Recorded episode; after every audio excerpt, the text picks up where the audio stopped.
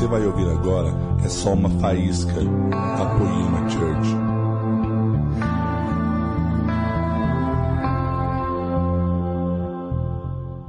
Vocês estão felizes? Essa canção que a gente cantou agora, cara, meu Deus, foi muito poderosa, né? Você sentiu Jesus aí? Sim ou não? Cara, essa parada, essa parte. Seus inimigos cairão. Nosso Deus é. Tudo é limpo. Mano de Deus, eu sinto é, um negócio assim.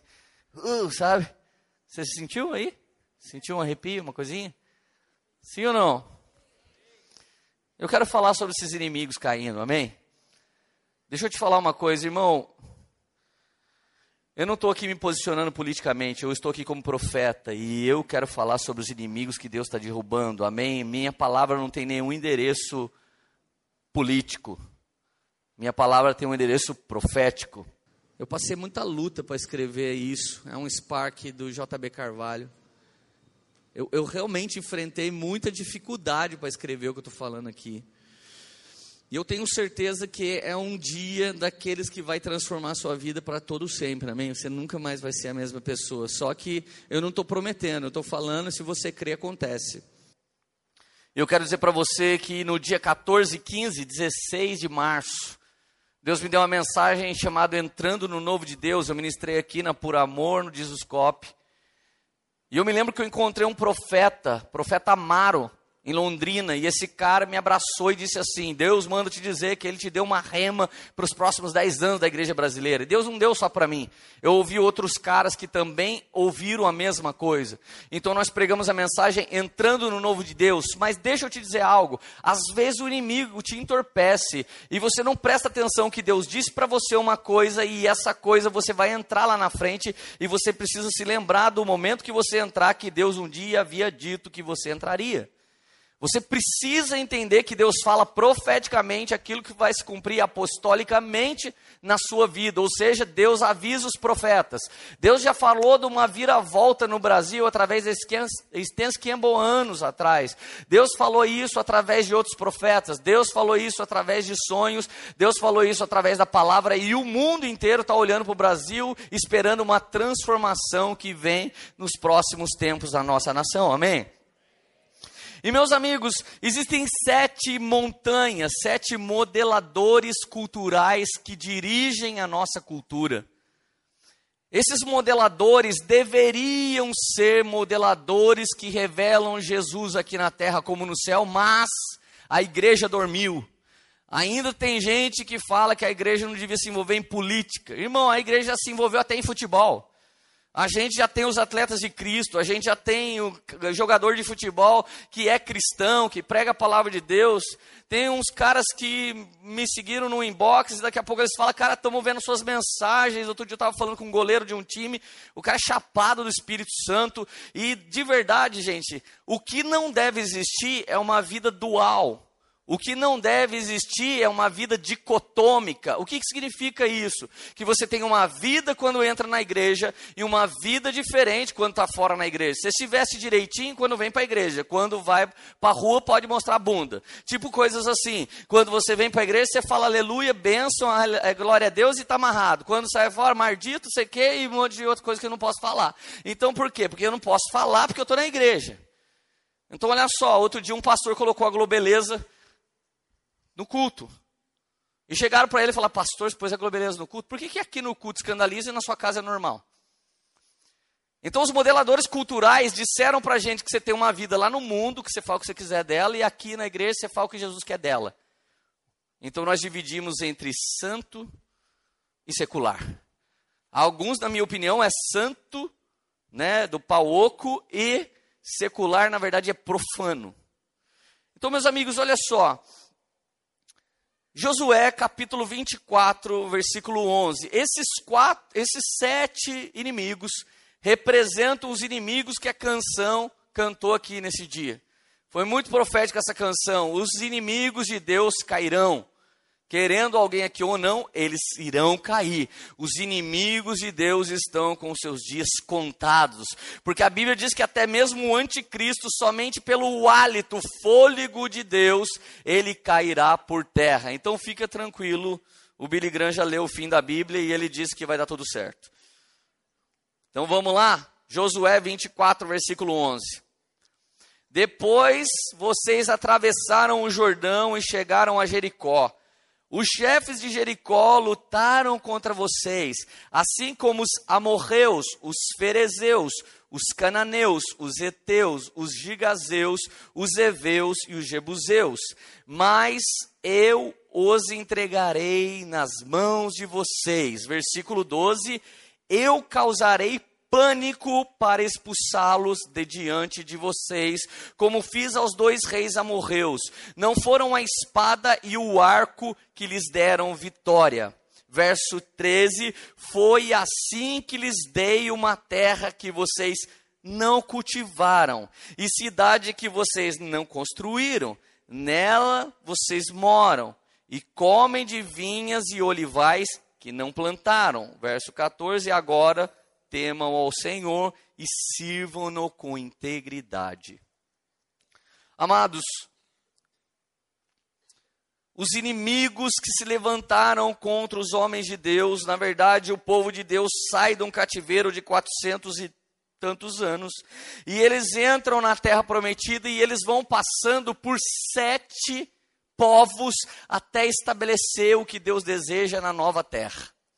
Primeira coisa que eu quero que você entenda: um governo nunca está num vácuo e um governo nunca está num lugar neutro. Ou o governo está na mão de alguém endiabrado, ou o governo está na mão de alguém cheio do Espírito Santo.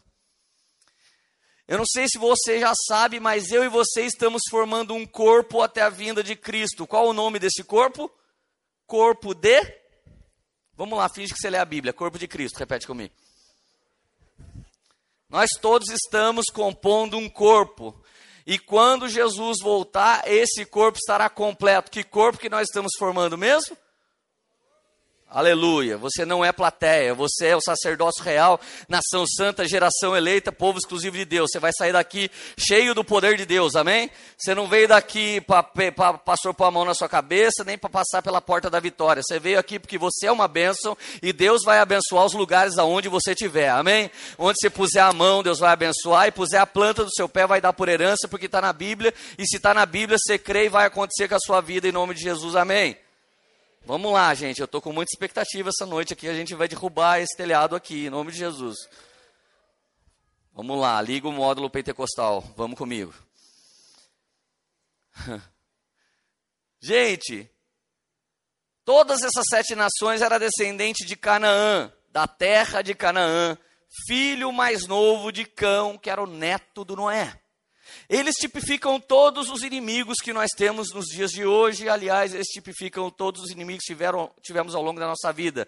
E não há um vácuo no poder. A verdade é que se Deus vai dar um lugar para você reinar, esse lugar agora não está na mão de um homem de Deus. Porque Deus não tira da mão de um homem de Deus para dar para outro. Deus tira do ímpio. O salário do ímpio é dado aos santos, a Bíblia diz. Então, nesse exato momento, alguém deve estar reinando com alguma coisa que é sua por direito.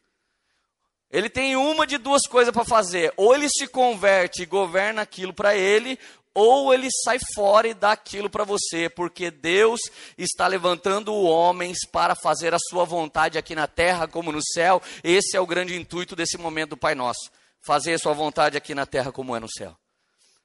Então, você precisa entender uma coisa: você foi chamado para fazer aqui na terra como é no céu. Esse é uma parte do seu chamado, amém? Querido, governo do céu ou governo do maligno? Eu não vou te perguntar. Você pode responder só para você. Você acha que aquilo que está governando a TV está mais ligado ao maligno ou a Deus? Aquilo que está governando a política está mais ligado ao maligno ou a Deus? Aquilo que está governando muitas coisas na universidade está mais ligado ao maligno ou a Deus? Aquilo que está ligado ao mundão está ligado a um governo celestial, um governo caído. O que eu quero que você saiba, assim como os irmãos em Cristo, independente de denominação, mas aqueles que creem em Jesus como seu Salvador, estão formando o corpo de Cristo, tem um outro corpo sendo formado. Deus amaldiçoou a serpente e disse assim para ela: Você se arrastará para sempre e comerá o pó. Pó é o homem que não tem o Senhor. E a serpente é o Satanás. À medida que ele vai comendo pó, é à medida que ele vai se tornando o dragão de Apocalipse. Ou você está formando o corpo de Cristo ou o corpo do anticristo. Não tem campo neutro. Repete comigo, não tem campo neutro. Ou eu sou de Deus, ou eu sou do Saramodengo.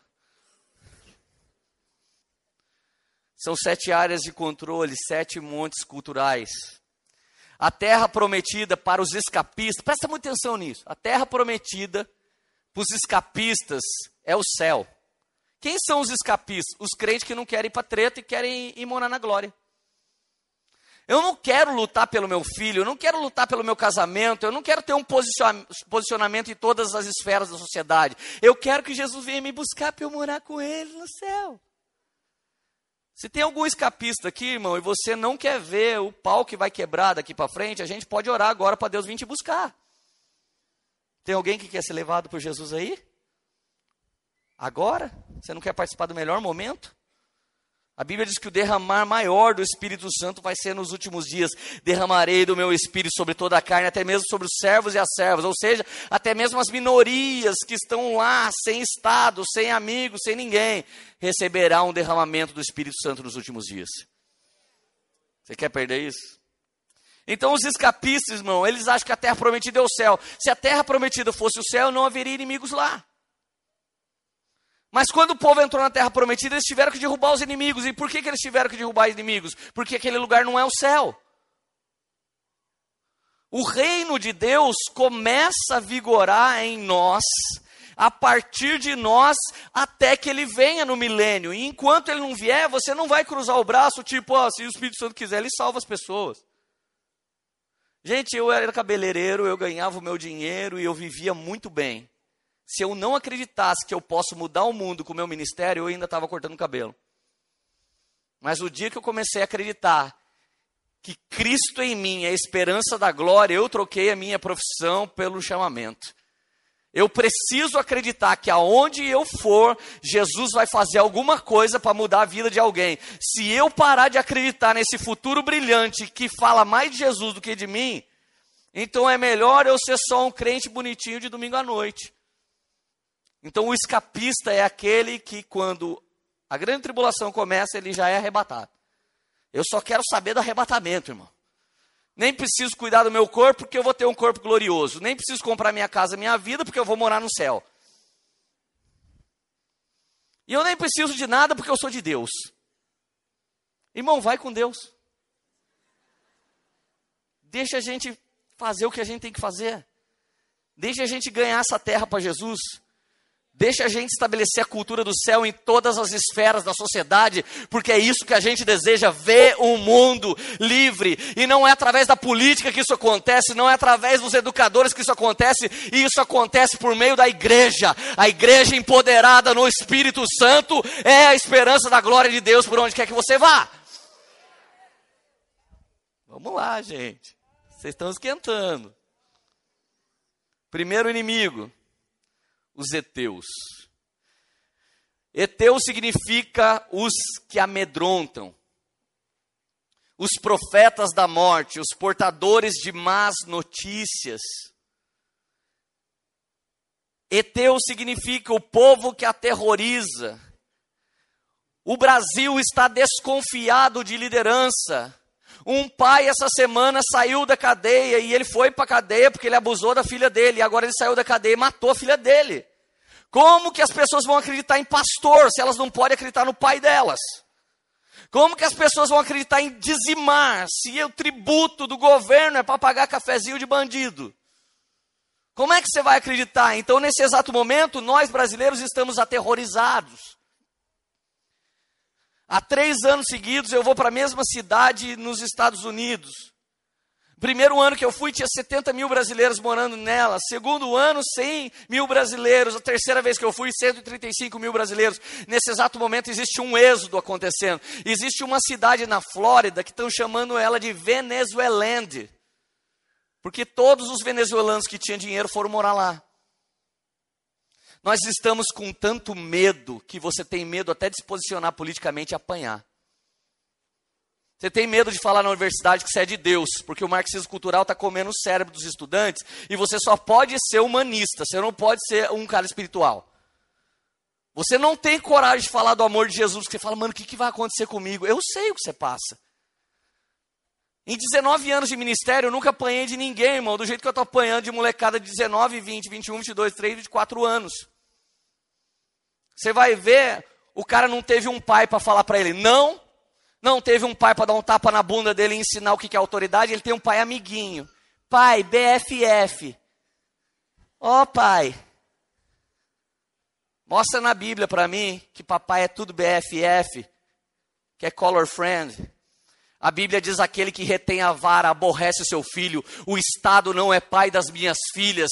O Estado pega o meu tributo, aquilo que eu nem quero dar e não me dá nada de volta. E eu, além de sustentar o Estado, não sustento só minha casa, ainda sou um semeador das nações, porque Deus me levantou para brilhar para a glória dele. Aonde havia iniquidade, injustiça, tristeza, estamos nós lá, os servos de Deus. Deixa eu te falar uma coisa: saiu um vídeo essa semana do MBL, Movimento Brasil Livre. E nesse vídeo estavam mostrando por que a esquerda é tão inimiga da igreja. Porque a igreja é, o único, é a única instituição do Brasil que faz, sabe o que? Dá um amparo para uma mãe que perdeu o filho. A igreja é a única instituição do Brasil que quando você se separa, você encontra alguém e pode achar até outra pessoa de confiança para se casar. A igreja é o único lugar onde o pobre não precisa ser massa de manobra e votar em ninguém que você dá comida para o pobre. A igreja é no Brasil a esperança da glória de Deus. E esse comentário veio de movimento político e não de um pastor como eu. A igreja é esperança. Você é a igreja. Vamos lá, gente. A gente não sabe o que vai acontecer mesmo. Vamos pregar tudo agora com tudo. Vai que a gente não pode pregar amanhã. Eu vou continuar pregando, mano. Eu não sei se vai continuar vindo aqui, mas se o seu pastor fosse em cana, você ia continuar acreditando que foi por causa da glória de Deus que ele foi? Porque quando Jesus rodou, todo mundo achava que ele era um bandido. Irmão, você vai ter que ter muita fé nos últimos dias para sustentar a igreja que você é. Vamos lá, alguém, você está feliz ainda? A mídia diz pra gente que o negócio está feio. As notícias dizem que o negócio está feio. A novela só ensina o que é feio. A malhação eu nem preciso falar, irmãos. A única coisa que não tem lá é gente malhando.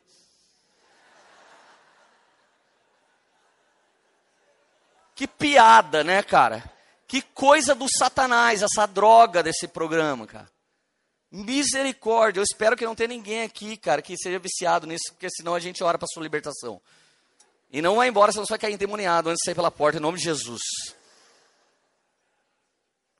Gente, Esaú se casou com duas Etéias, ou seja, duas mulheres dos Eteus. Falei Eteia. Significa que elas eram terrores, elas eram portadoras de má notícia. Os, os Eteus, eles são profetas e aqueles que tiram vida. Eles não tiram a morte.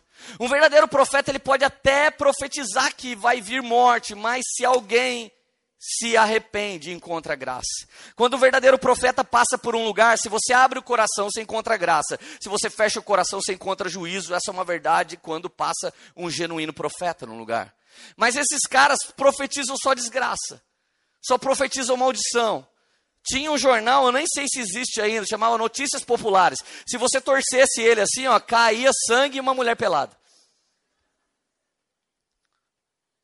Esses são os portadores de más notícias. Eles ganharam voz na mídia, ganharam voz nos jornais, ganharam voz na TV e não usam a voz para profetizar vida, mas só usam a voz para profetizar maldição. Os sensacionalistas entram no meio da polêmica, em vez de nos gerar confiança, gera mais medo ainda. Ah, eu não sei mais em quem eu voto, eu não sei mais em quem eu acredito, eu acho que eu não vou mais nem na igreja, vai que eu sou assaltado, eu vou assistir o conto online. Só que você assistir online, o governo te assalta também no tributo da internet, da energia elétrica. Então, de qualquer lugar você está sendo assaltado. Nós precisamos de uma mudança, irmão.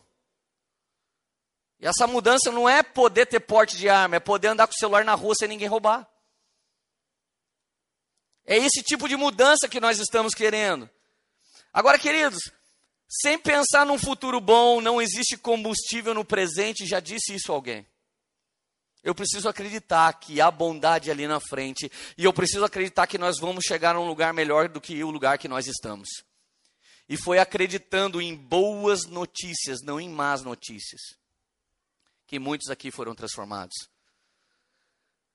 Repete comigo: Eteu significa porta-vozes de más notícias. Sabe o que significa evangelho? Boas novas. Sabe o que significa evangelho? Boas notícias. Irmão, eu não sei se você anda perto de crente que só dá má notícia. Ele foi chamado para evangelizar, não para ficar falando bobeira. Você não é um homem que abre a sua boca para maldições, você abre a sua boca para abençoar. Você chama a existência aquilo que não existe. Eu não sei se vocês perceberam agora, mas tem um exame agora que a mulher grávida faz, vê a carinha do neném, tudo 3D, e agora todas as crianças têm síndrome de Down. Todo mundo que vai fazer o bendito exame, agora a criança está com Down. Eu não estou aguentando mais orar. São mais de 30 mulheres grávidas. Lê a hora que meu bebê está com Down. Eu falei, até a medicina está se tornando portador de mais notícias. Irmão, falou para mim que tem down na barriga, eu já enfio a mão e falo, vai ter up na barriga agora. Não é down, é up. Vai subindo tudo em nome de Jesus. Eu repreendo em nome de Jesus. Eu profetizo vida na vida dessa criança em nome de Jesus. E Deus é tão poderoso que ainda que viesse com down, vai ser surpreendente e poderosamente usado por Deus com down ou sem down. Porque o Senhor é a glória, a sua majestade, e Ele é soberano e Ele pode fazer o que Ele quiser em nome de Jesus. Você só tem que orar e acreditar, irmão. Então, se o médico falou, isso é para a morte, não é não, é para a glória de Deus. Quem pecou, ele ou os pais dele, não é pecado, é para a glória de Deus. Repete comigo, eu sou portador de boas notícias. Eu sou cheio do Espírito Santo. E minha mente e coração são cheios da palavra de Deus. Aleluia. Provérbios 25, 25. Como água fresca para a garganta sedenta é a boa notícia que chega de uma terra boa.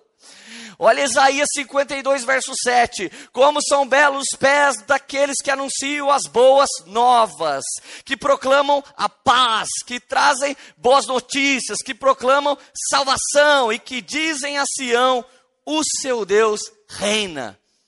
Como são belos os pés dos mensageiros, não é pé de quem corre atrás da Wall Street, quem corre atrás do seu dinheiro, quem corre atrás da luta como peão todo dia, não é esse que é um bem-aventurado. Bem-aventurado é independente de quem eu seja, onde eu estou, lá Jesus também está e eu estou lá para dar uma boa notícia.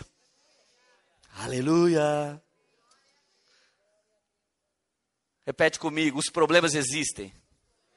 Nós não negamos, mas nós temos a solução. A solução é Jesus. Você tem a solução, irmão? Então faz cara de quem tem a solução.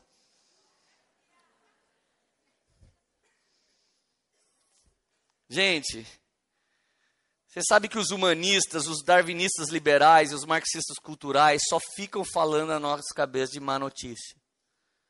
Se você for fazer serviço social, irmão, você não está fazendo serviço social dependendo da universidade. Você está virando um guerrilheiro, um sobrevivente.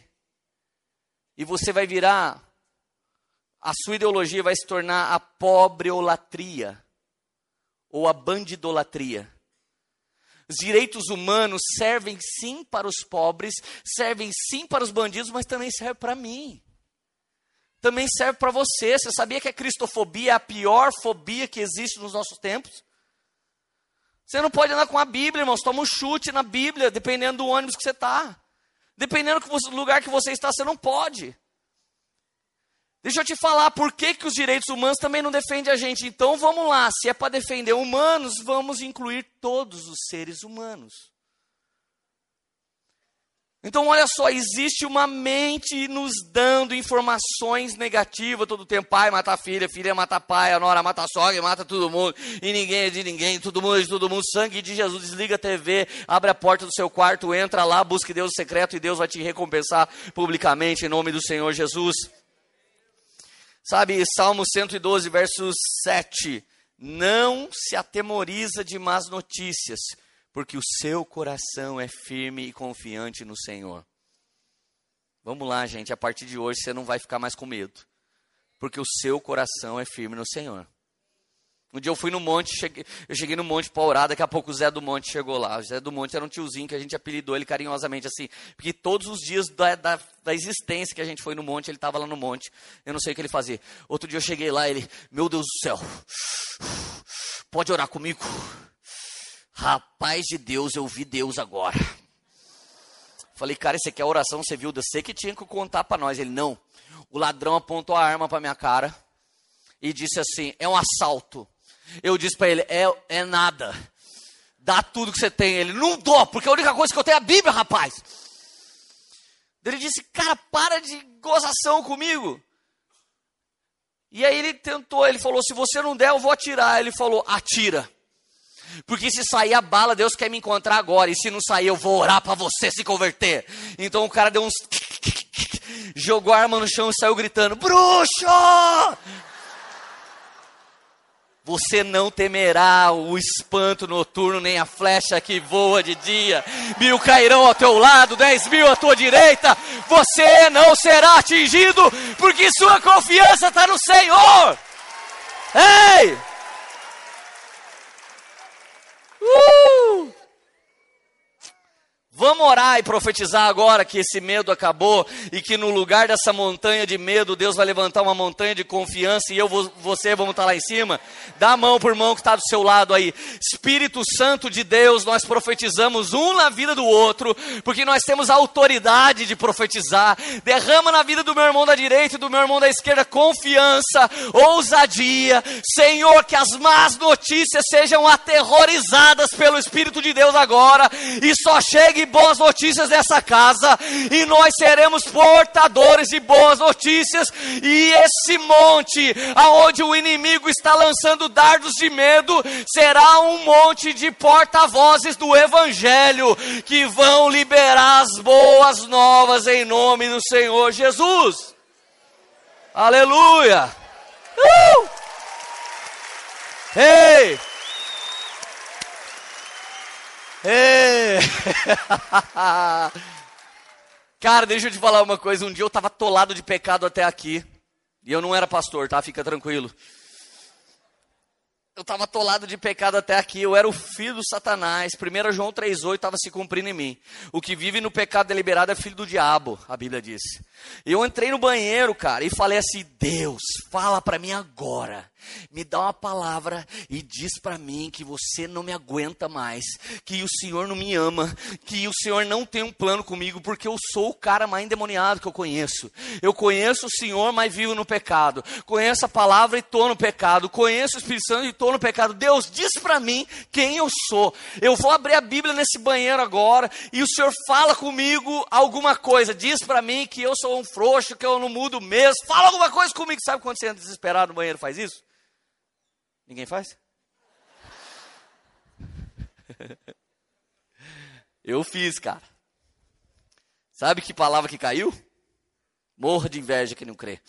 Isaías 61, verso 1: O Espírito do soberano Senhor está sobre mim, porque o Senhor me ungiu para levar boas notícias aos pobres, enviou-me para cuidar dos que estão com o coração quebrantado, anunciar liberdade aos cativos, libertação das trevas aos prisioneiros, para, para proclamar o ano da bondade do Senhor e o dia da vingança do nosso Deus, para consolar todos que andam tristes, para dar a todos os que choram em Sião uma bela coroa ao invés de cinza, o óleo de alegria ao invés de planto, um manto de louvor em vez de espírito deprimido. Eles serão chamados carvalho de justiça do Senhor para a manifestação da sua glória. Eu fui cheio do Espírito Santo sem merecer, eu fui cheio do Espírito Santo sem poder ser, e ele me tomou e colocou uma convicção sobre mim, onde abundou o pecado, Leandro, vai superabundar a graça de Deus.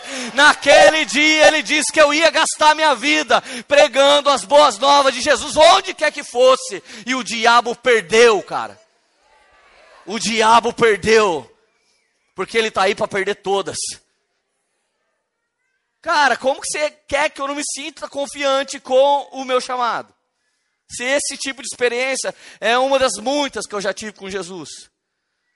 Você precisa experimentar a fúria do amor de Deus por você.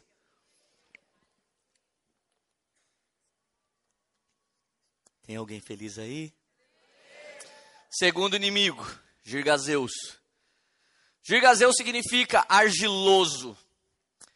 Povo de terra, povo de barro. Tenta imaginar, lembra da coisa? Era um bicho de pedra. Imagina um bicho de lama, um ser humano de lama. Não sei se você consegue imaginar isso. Há pouco tempo atrás estourou uma barragem da Samarco e despejou lodo no Rio Doce. Eu passava voando pelo Espírito Santo quando eu ia ministrar para lá, eu vi o Rio Doce, era a coisa mais maravilhosa. De repente, um dia eu chego lá, o Rio Doce era morto. Assustava você ver um rio chamado Doce, com lama passando.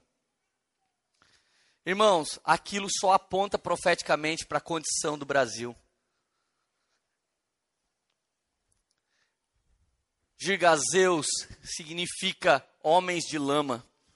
Adam, de Adão no hebraico, significa homem oriundo da terra, homem feito da terra.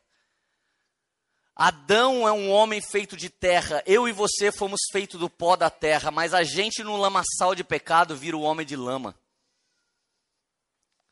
Uma coisa é ter uma natureza, e outra coisa é adorar a natureza mais do que o Criador, é me render aos desejos horríveis do meu interior, mais do que me render à vontade e verdade de Deus.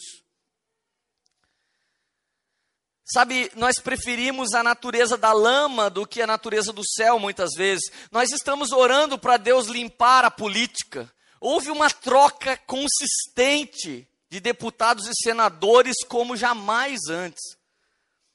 Da ditadura para cá, parece que o Brasil vai entrando cada vez mais corrupção, cada vez mais ladrões. Antigamente tinha um ladrão que a turma falava rouba, mas faz. Agora não faz nada e rouba tudo. Eu não quero ser portador de más notícias, mas eu quero dizer para você que a catástrofe da Samarco só aponta para o lamaçal de pecado que vive o nosso país.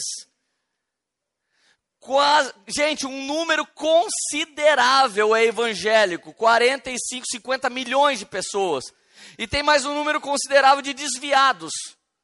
Vamos dizer que 80 milhões de pessoas conhecem o Evangelho no Brasil. Por que o caráter não foi transformado? Porque as pessoas preferem viver mais na lama do que com a nova natureza. Então a gente fala do Lula, a gente fala do outro, e a gente fala do outro ainda, é o Lula está preso. E quantos de nós estamos presos na lama? Quantos de nós também deveríamos estar presos? Por quê? Porque nós falamos de um cara, mas pirateamos, roubamos a net, nós damos cheque sem fundo, mentimos, enganamos, falamos, damos desculpa, mentira gourmet. Nós vamos lá e colocamos solvente na gasolina. Nós damos troco errado, mudamos a balança para ganhar um pezinho na hora que a gente está vendendo. O funcionário público cria dificuldade para depois, de forma sutil, vender facilidade. Gente, eu me lembro que eu tentei fazer uma coisa a respeito do meu passaporte, do marque e a gente não conseguia marcar horário. A gente ia não conseguia marcar horário. O funcionário público nunca marcava. Então um dia a gente só ligou e pagou 200 pau para um despachante e o horário saiu na hora. Então o esquema já é crio dificuldade para depois a gente ganhar um dinheiro. Quem somos nós para profetizar na nação se nós estamos vivendo como um povo de lama? Meus amigos, em nome do Senhor Jesus saiba que Deus ama o justiço, a justiça e o juízo.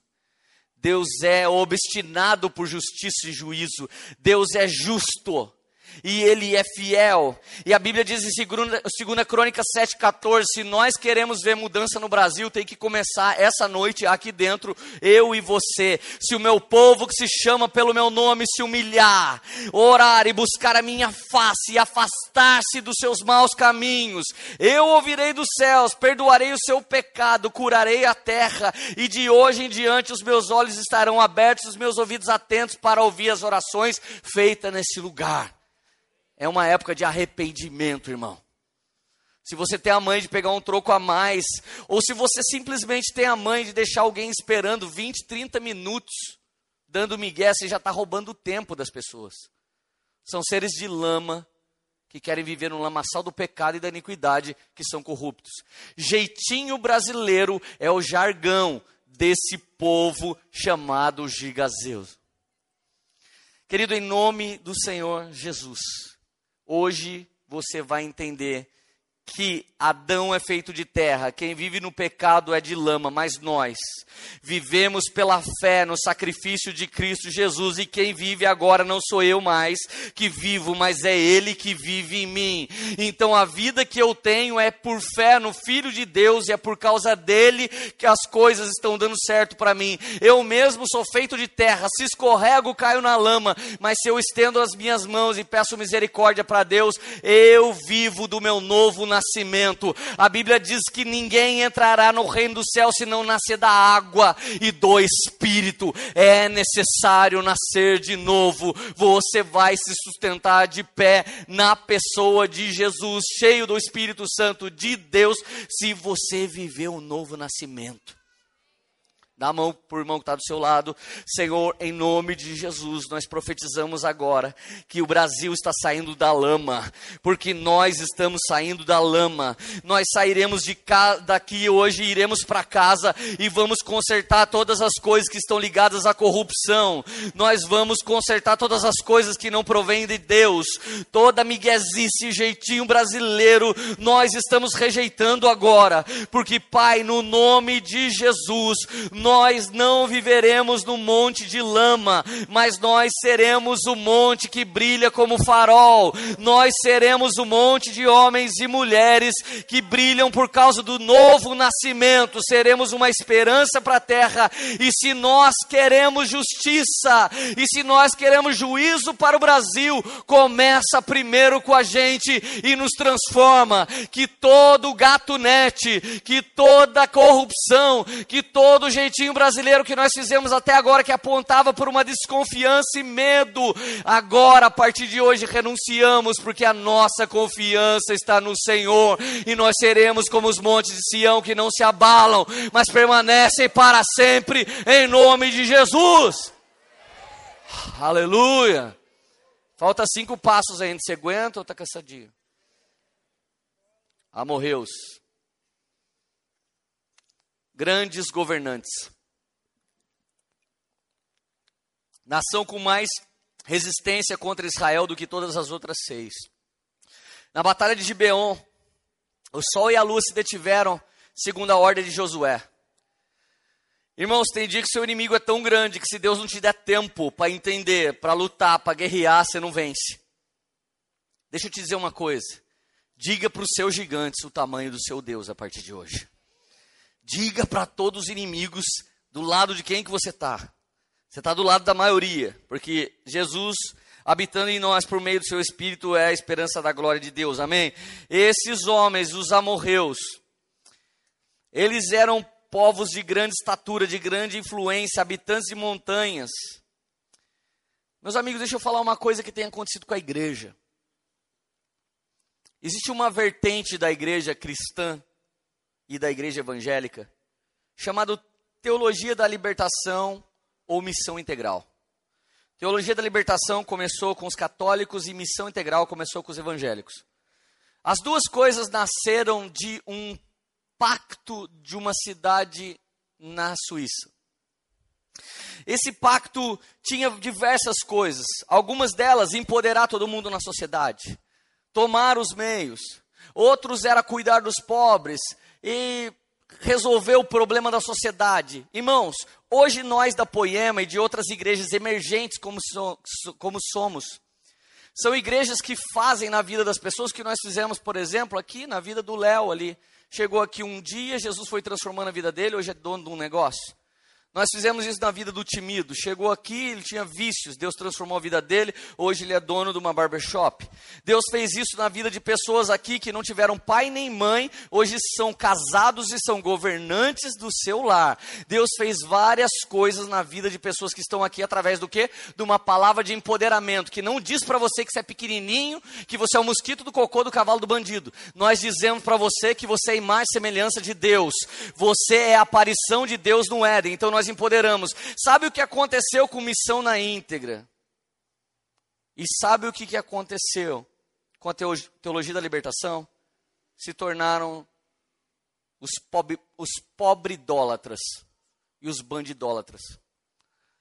Se estabeleceram em alguns lugares, tipo favela, e os caras aparecem em vídeo agora dizendo assim: a igreja tem que acordar. Peraí, irmão, deixa eu te falar uma coisa. Tudo que o Estado não tem resolvido, a igreja tem feito.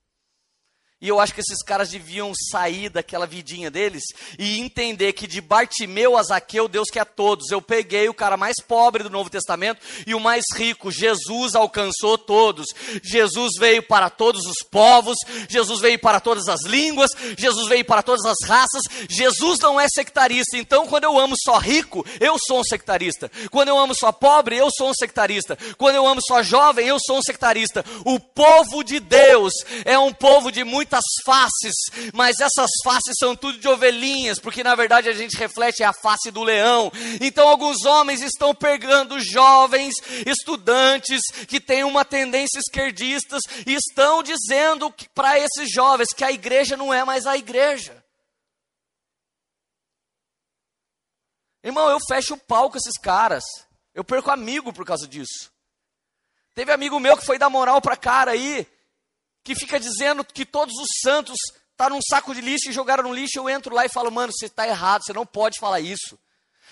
A poema está cumprindo um versículo que é Mateus 6,3: o que fizer para o pobre, você não sai dizendo para ninguém que você fez para o pobre. Nós ensinamos os GCs, nós temos GCs que fez matrícula de gente que não podia, nós temos GCs que comprou automóvel ou moto para alguém que não tinha, nós temos GCs que colocou prótese dentária na boca de quem não podia, nós temos GCs que alimentou pessoas, nós já evangelizamos com o Open Door no hospital, evangelizamos bandidos bandidos terríveis que a polícia não podia deixar a gente entrar. Quando a gente chegou, o policial era crente. Quando ele viu o nosso coração, ele permitiu a gente entrar e a gente entrou e fez o apelo. A gente não postou porque a gente não quer ibope, a gente quer galardão. E esses caras levantando ibope em cima de meia dúzia de gente necessitado e fica xingando a igreja, falando que a igreja precisa acordar. Esse cara é que precisa ser liberto.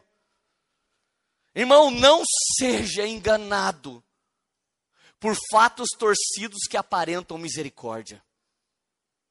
O evangelho de Jesus é de Zaqueu até Bartimeu, do mais pobrezinho até o mais rico. Eles herdarão na pessoa de Jesus o reino dos céus. Fala aleluia, cara. Sabe, nós não mudamos a sociedade de baixo para cima, irmão.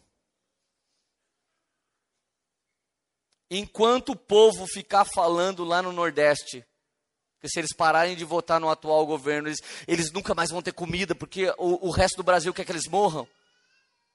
Como que esse povo vai ter liberdade para frutificar alguma coisa a partir de uma mente aterrorizada? Aterrorizada. Eu e você não precisamos do Bolsa Família, graças a Deus, então a gente não sabe que necessidade é essa. Nunca gaste um comentário recriminando esse tipo de coisa. Você não sabe o que não é ter pão na sua mesa. E graças a Deus, a igreja, quando ela é igreja, não precisa de Bolsa Família mesmo, porque ela vai chegar junto e vai ajudar o necessitado. Esse é o trabalho da igreja. Jesus disse que os pobres sempre tereis convosco. Se Jesus disse, não adianta você pensar que vai erradicar a pobreza. Jesus disse que sempre nós teríamos.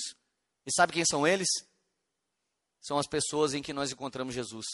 Eu tive fome e me deste comer. Eu tive frio e você me vestiu. Eu estive preso e você me visitou. Nós faremos umas obras sem deixar as outras obras, porque o que nós queremos é o total das obras, não sectarizar por setor o que nós queremos fazer. Você não é um ativista político e nem um ativista religioso. Você é um homem cheio do Espírito Santo e tudo que o Espírito Santo falar dentro de você, você vai fazer. E se você for um jovem rico e ele falar para você dar tudo que você tem para os pobres, me segue, você vai fazer, porque você é um homem inclinado a obedecer ao Senhor e não inclinado a fazer coisas tendenciosas de homens que querem torcer a verdade em mentira. Está feliz ainda? Queridos, Amorreu significa adoradores de Amorru. Sabe quem é Amorru? O Deus da plena rebeldia. Olha o que tem acontecido com o nosso Estado e com nossas escolas. O Estado quer redefinir casamento. Irmão, presta atenção: casamento é de homem e de mulher, por quê? Vou te dizer da Bíblia por quê. Quando Deus fez o homem, logo depois ele fez a mulher. E o verbo hebraico para fazer é asa. Asa é assim como Deus fez o cachorro, assim como Deus fez a vaquinha, assim como Deus fez o passarinho, Deus fez o homem e Deus fez a mulher. Sabe quando Deus criou o homem e a mulher do verbo bara? Quando ele criou um por o outro e os dois falaram: Essa sim é carne, minhas carnes, outros dos meus ossos. Deus faz o homem com H, H minúsculo a mulher com M minúsculo, e quando os dois formam uma só carne, eles se tornam o governo padrão das Escrituras. Este sim é homem com H maiúsculo. Sabe quem governa a terra? Papai, mamãe e filhinhos. Essa invenção não é do homem, essa invenção é bíblica. E aonde a Bíblia está, ela ancora a família com papai, mamãe e filhinhos. Quando o homem quer mudar a família, ele está mexendo com Deus e não é com a gente. O problema desses homens não é comigo, não é com o evangelho. Eu pregando ou não pregando, a sentença de maldição cai sobre eles.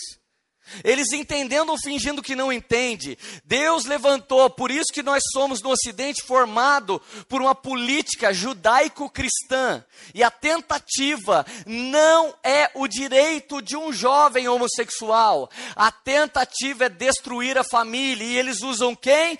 Um jovem que foi oprimido por falta de papai e de mamãe, por falta de uma família. Ele pega esse jovem oprimido e coloca na frente para usar de escudo para o tiroteio que vai rolar. Deixa eu te dizer, Deus não tem problema com homossexualidade, Deus tem problema com adultério, porque é no adultério, e é no divórcio, e é no dissolver de um H minúsculo com um M minúsculo que toda a desgraça chega na terra. Uma menina que não teve papai para ser resolvida com um homem, ela é vítima de qualquer homem. Um menino que não teve papai para mostrar ao governo, ele é vítima de qualquer homem. Deixa eu te dizer uma coisa, esses jovens feridos pela destruição destruição da família. Eles são só um pouquinho da catástrofe quando o homem decide fazer uma família segundo o padrão dele e não segundo o padrão do céu. Irmão, eu quero que você tenha libertação. Quando você mexe com papai e mamãe, você mexe com civilização, com sistema civilizatório, com modelo bíblico. E a escola? Você vai para a escola, uma das primeiras coisas que você aprende é que Deus não existe. Porque você não veio de Jesus. Você não veio do sonho de Deus, nem da vontade de Deus, nem do plano de Deus, nem do propósito de Deus. Você veio do macaco. Você veio de uma explosão. Você veio do Big Bang. Pão. Quem apertou o botão então? sou criacionista, irmão. Foi um design criativo que apertou. Não é possível que você saiu tão perfeito assim de uma bomba. Uma bomba é casamento que você não ora. Uma bomba é namoro que você não buscou Deus. Uma bomba é um emprego que você não buscou de Deus. Isso é uma bomba. E o que, que dá as bombas, gente? Você já sabe o que dá, né? Não vou falar aqui, mas você pensou. Depois que diz que não há Deus, mas na verdade há um monte de Deus. Cada um tem o seu Deus. É o que estão ensinando na escola. Irmão, dá para ensinar 2 mais 2 é 4 e não me enche o saco com o partido. Por isso que nós queremos escola sem partido. Eu não estou aqui me posicionando a favor da direita. A direita não é o posicionamento de Deus. Mas a esquerda, infelizmente, está sendo o posicionamento do diabo. Esse que é o problema. Os recursos que eu estou combatendo aqui não é com filosofia, é com Bíblia. Então, se você é cristão, você vai refutar que jeito que eu estou pregando? Só se você der um salto triplo carpado exegético teológico, porque nos últimos dias homens farão isso, torcerão a verdade em mentira para viver segundo o seu bel prazer e não segundo a vontade de Deus. Gente, tem que ter muita fé para achar que você veio do nada. Tem que ter bastante fé. É muito mais fácil você entender que Deus te fez do que você nasceu da bomba. Eu não consigo entender. Agora, sabe onde o Estado e a escola estão levantando rebeldia? Eles estão levantando um altar para Amorru. E os nossos governos e a nossa educação está na mão de amorreus. Deuteronômio 5, 7, não terá para você outros deuses além de mim. Não farás para ti nenhum ídolo, nenhuma imagem de qualquer coisa que há no céu, na terra ou nas águas.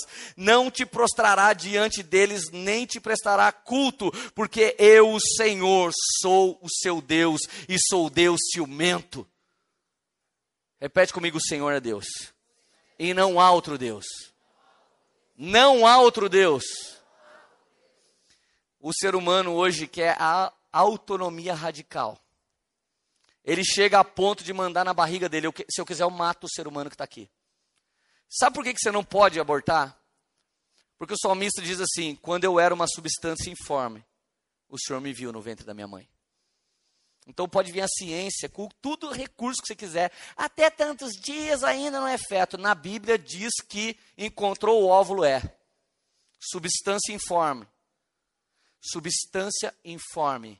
Você era um ectoplasma, um citoplasma, uma membrana plasmática, você era uma mitose, meiose, qualquer coisa que você quiser. Você era uma gosma. E você já era um plano de Deus quando você era aquela gosma. Um homem não tem autonomia para matar outro ser humano dentro de si. E isso é abominação aos olhos de Deus. E eu não estou aqui condenando você se você já fez.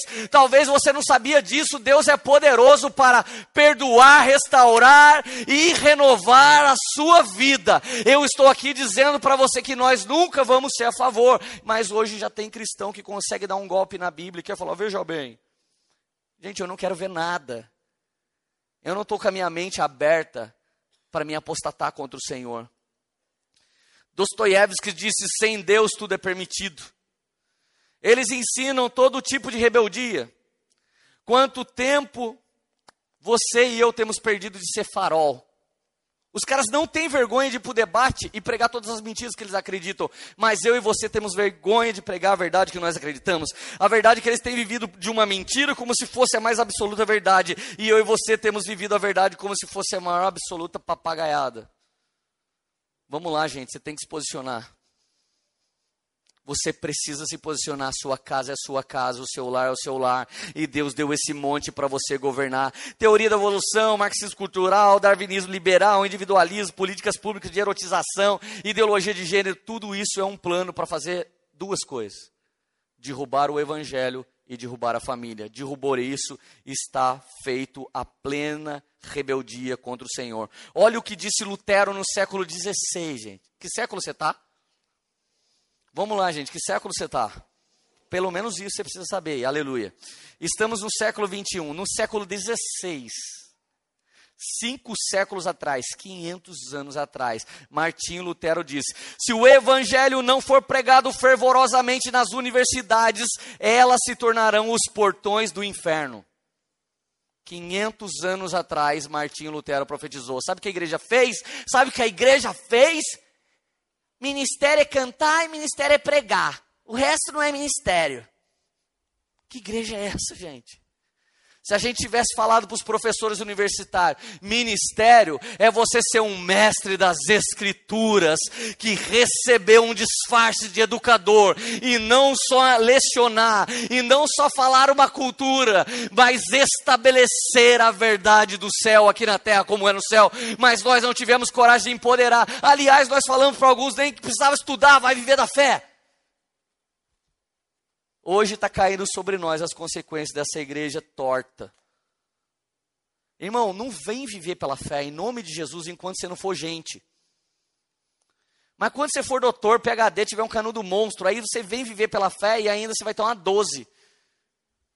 Cheio de recursos, cheio de argumento acadêmico, possuindo a verdade das Escrituras. Então alguém vai falar, cara, realmente o Senhor é Deus. Eles precisam ver a glória de Deus em qualquer coisa que a gente faça, seja exata, seja humanas, onde quer que esteja, eles precisam ver a glória de Deus através de nós. Abraham Lincoln disse: o que está sendo ensinado hoje nas escolas é a filosofia dos governantes que virão. Bill Clinton e Barack Obama apostataram os Estados Unidos. Eles trabalharam para afastar os Estados Unidos do Senhor. Em 2011, quando teve aquela queda da Torre Gêmeas, trouxeram a filha do Billy Graham para a TV e perguntaram para ela: o que aconteceu com Deus que não protegeu a América desses terroristas? Ela, cara, vocês pediram para tirar a Bíblia da escola, pediram para tirar cristianismo da escola, pediram para os pais reter a vara, pediram para a família ser dissolvida, vocês liberaram o Aue, o quinto dos infernos, o dia que Deus resolveu falar, então vai, vai do jeito de vocês, foi só um minutinho aconteceu isso, agora vocês querem perguntar para mim onde é que Deus estava? Deus estava onde a gente mandou ele ir, sai da nossa vida. Enquanto como no Zaqueu entra na minha casa, entra na minha vida, hoje a política e a educação diz saia da minha casa, saia da minha vida porque você não existe. Vamos lá, gente. Quem governará essa terra? Quem educará os nossos alunos?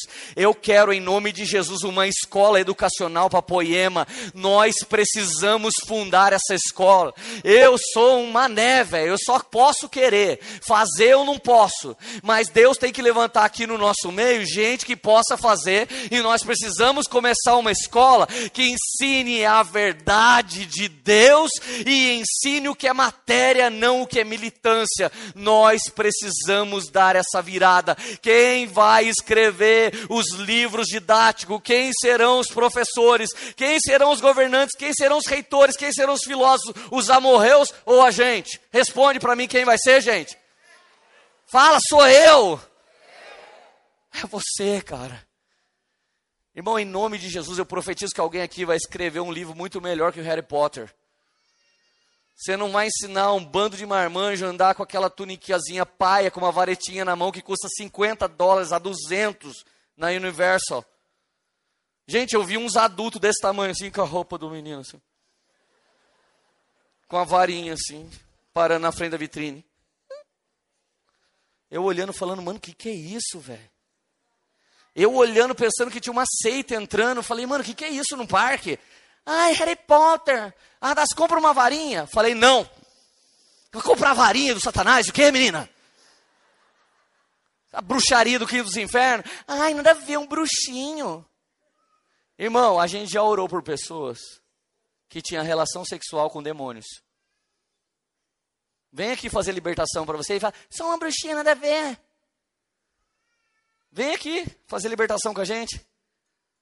Vem aqui, um dia que o cara fez assim para mim, ó. Eu não vou sair do corpo dele. Fez assim com a cabeça, saiu com a cara aqui embaixo. Eu falei, eu louco, exorcista, velho. E não adiantava você falar pro cara, não acredito nisso. Ele, ah, fazendo assim pra você, a cara dele aqui na frente. Vem aí fazer libertação com a gente. Fala, não tem nada a ver. Quer ver, ó, como tem a ver? Deus em nome de brincadeira. Ficou com medo, né? Com medo, né? Já pensou, a brecha, tem o camisinha na carteira. É.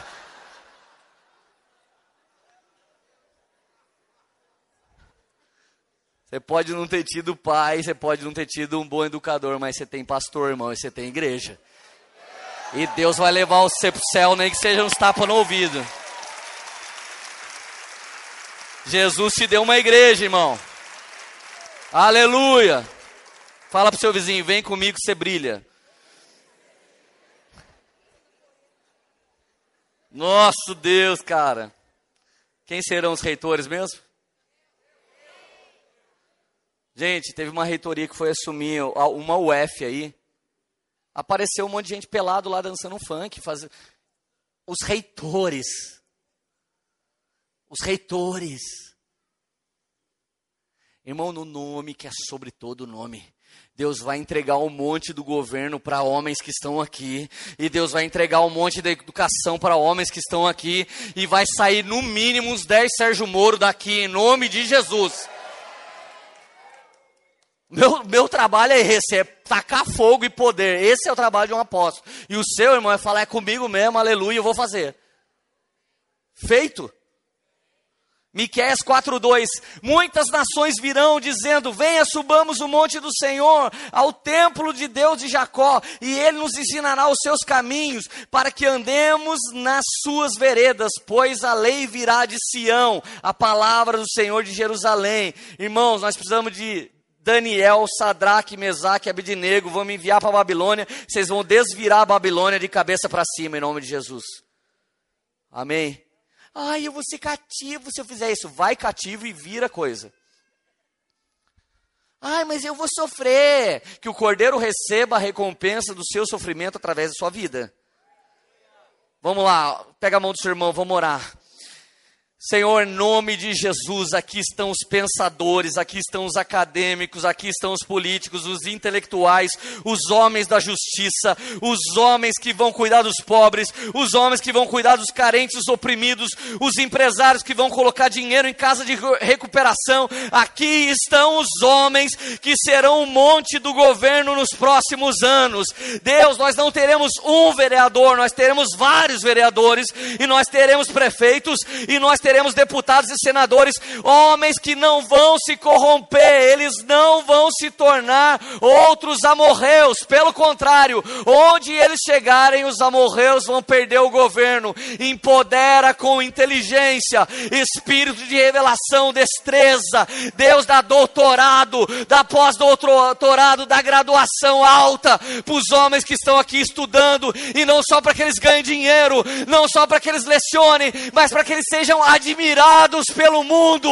O mundo vai ver grandes obras de homens que estão aqui. Você vai ter livro que vende mais que Harry Potter. Você vai ter livro de direito que vende muito.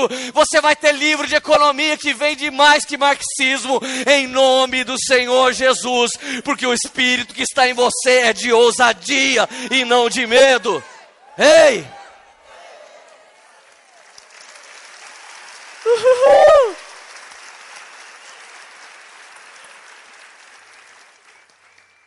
Estou mais atrasado que de manhã. De manhã, essa hora, eu já estava lá no 5. Cananeus, morte dos negócios, um monte dos negócios. Os cananeus eram idólatras pagãos envolvidos com ladrões, segundo a literatura antiga. Eles eram os negociadores dispostos a ganhar tudo. Cananeu significa negociante. Gente, não sei se você já conheceu negociante que está disposto a ganhar tudo que for possível. Tem um irmão aqui da igreja que ele disse para mim que quando a avó dele mandava ele no banco levar o dinheiro que estava no elastiquinho, ela dizia para ele: volta com a bolsinha e volta com esses elásticos. Porque esse elástico custa dinheiro. E eu não vou comprar elástico de novo. O banco tem bastante elástico. Tira o elástico e guarda. Era tão avarenta que via lucro até em trazer o elástico de volta. Eu já tive parente que chupava o bife, comia o arroz e feijão e dava mais uma chupada no bife, e ele fazia um bife desse tamanho comia só no final. Porque ele precisava guardar dinheiro. Se você pedisse dinheiro para ele, o dinheiro cheirava naftalina. Tinha dinheiro embaixo da cama. Isso é avareza. Os cananeus, gente, são pessoas que fazem qualquer negócio por um dinheiro. Outro dia eu contratei net e aí o cara veio instalar a net, de repente o garoto falou assim para mim, é, sabe o que, que é? Não dá para eu descer o cabo da net aqui junto com a TV. Eu falei, cara, mas você vai quebrar minha parede? Ou vai... Não, eu passo por fora e furo. Eu falei, mano, passa no mesmo coisa. Não, segundo o protocolo da net eu não posso, mas saiu andando assim. Mas de repente, se você me der um café, né, vai que eu mudo de ideia. Aí sabe o que ele fez, meu amado irmãozinho? Ele subiu na escada assim. Falei, pode passar por fora mesmo. Fiquei bravo. Aí ele subiu na escada, Deus da minha vida, fica comigo, sou. Eu voltei lá, o irmão é crente? Graças a Deus. Eu falei, quem é seu pastor? Pastor tal. Eu vou contar para o seu pastor que você é corrupto. Falei, velho, sorte sua que você não é da minha igreja, mano. Ô, mano, o cara é crente. Deus da minha vida, rouba comigo.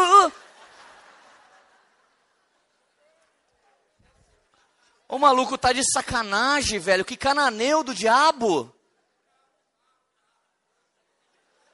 Aí daqui a pouco ele, oh, sabe que ficou estranho o clima para ele. Oh, que benção. Oh, o amado é pastor da Poema. Eu sou amado de Deus, mano. Sai, sai fora, velho. Irmão, Eclesiastes 5,10: quem ama o dinheiro jamais terá o suficiente, quem ama a riqueza jamais ficará satisfeito. Ezequiel 22, 27: os príncipes no meio dela são como lobos que arrebentam a presa para derramar o sangue, para destruir almas e ganharem o um lucro desonesto. Gente, tem cara aqui da igreja que trocaram o parafuso dele, que era caríssimo, por um parafuso normal, para aquela junta de médico ter um lucro. Colocaram o parafuso do 1,99 no irmão, mano. Cobraram lá do, do plano de saúde um parafuso de titânio do X-Men. Mano, olha que ponto. O médico que operou a minha esposa, eu adoraria falar o nome da clínica aqui para você não ir lá. O cara operou o joelho da minha mulher, não precisava. Não precisava. Mas ele ganha com a fisioterapia, ele ganha com a operação, ele ganha com o estacionamento. É um cananeu. Eu vim de uma família que tinha agiota que emprestava dinheiro para os outros familiares. Eu vivi no meio da avareza. E sabe o que resposta eu quis ter? Eu vou ter para dar a muitos e não vou pedir emprestado para ninguém. Eu não vou viver a maldição da minha família. Ai, que benção, né? Morreu fulano, deixou dinheiro para nós. Não, ele arrancou dinheiro todo mundo, depois devolveu quando morreu. Gente, olha que opressão você ser agiota dos seus familiares. Faz um curso, vira trade, velho. Vai, vai investir na bolsa, mas não faz isso com os irmãos. Cara, pelo amor do Senhor Jesus, deixa eu te dizer uma coisa. Max Weber, ele disse que os católicos do início do século XX, eles demonizavam lucros. Lucro é coisa do demônio. E os protestantes acreditavam que lucro, trabalhado direitinho, era legal. Sabe o que aconteceu com os protestantes da Europa? Os caras ficaram ricos. Eles ficaram abundantemente ricos. E de repente, alguns homens, como John Wesley, ficou preocupado. Cara, os irmãos estão ficando ricos. Irmão, não esquece que você chegou pobre na poema. Tem muita gente que chegou pobre na poema e Deus te abençoou. Você não esquece como você chegou, e foi a palavra de governo que transformou sua vida, e foi a semeadura que transformou sua vida, e foi o dízimo que transformou sua vida. E agora que você está próspero, não esquece que nem dente você tinha quando você chegou. Não esquece disso, irmão. Seja grato em todo o tempo. Sabe o que John Wesley falou quando ele estava preocupado? Porque, irmão, você começa a prosperar, daqui a pouco você nem no culto precisa estar, porque você tem que estar no seu sítio ou na sua casa de praia. Mas quando você estava na luta, não pegava nem gripe, não casava, você estava aqui, ai Jesus. Olha só o que Wesley disse para os metodistas. Ganhem tudo que vocês puderem ganhar, economizem tudo que vocês puderem economizar e dê tudo que vocês puderem dar. Quer que eu fale de novo? Ganhe tudo que você puder ganhar. Economize tudo que você puder economizar e dê tudo que você puder dar. Gente, eu tenho tanto prazer em dar. Relógio eu já perdi a conta. Já dei carro. Já dei tudo que tem hora que tem coisa comigo eu quero dar. Sabe por quê? Porque o jeito de combater a avareza é ser o doador e não o tomador.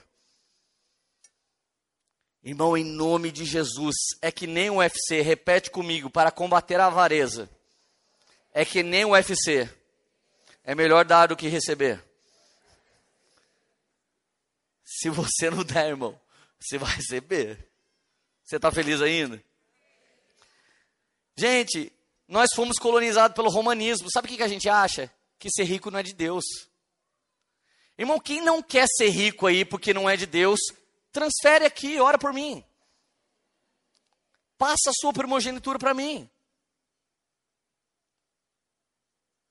Gente, o que faremos para nos guardar da avareza? Ganhe tudo o que você puder ganhar, economize tudo que você puder economizar e depois dê tudo que você puder dar. Você já sofreu por causa de avareza? Já sofreu por causa de juro alto, usura, tributação, gente? Vamos lá. Já sofreu por causa de tributação? Misericórdia, não, não aguento ver tributo, gente. Eu não aguento ver imposto. A igreja, você sabia que a igreja não paga imposto? Sabia? Isso é quase uma mentira no Brasil. Porque para você conseguir tirar imposto da igreja, nós tivemos que fazer um processo para tirar o IPTU daqui, que você não está entendendo, irmão. Se o Ladentino fosse monstro no direito eclesiástico, a gente não conseguia. Nós já tivemos um carro no nome da igreja que não pagava IPVA. Irmão, é mais fácil ser com duas pernas, mentir que você não tem uma e comprar um carro para quem só tem uma, do que a gente conseguir tirar o tributo da igreja. Pensa num negócio difícil. Agora, sabe quem são esses cananeus? Gente, quase todo mundo que entra no governo brasileiro é gananeu. Um dia, dois caras picaretas foram lá no Braseiro. Eu estava atrás deles. Foram tomar um café no Braseiro, um falou para outro assim: Vamos tomar algo? O outro falou: De quem?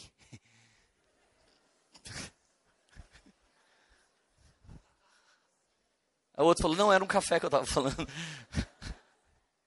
Mano, se você falar para alguém, vamos tomar algo, o cara já pensa que é de alguma pessoa. São cananeus. Os cananeus estão atrás de qualquer coisa.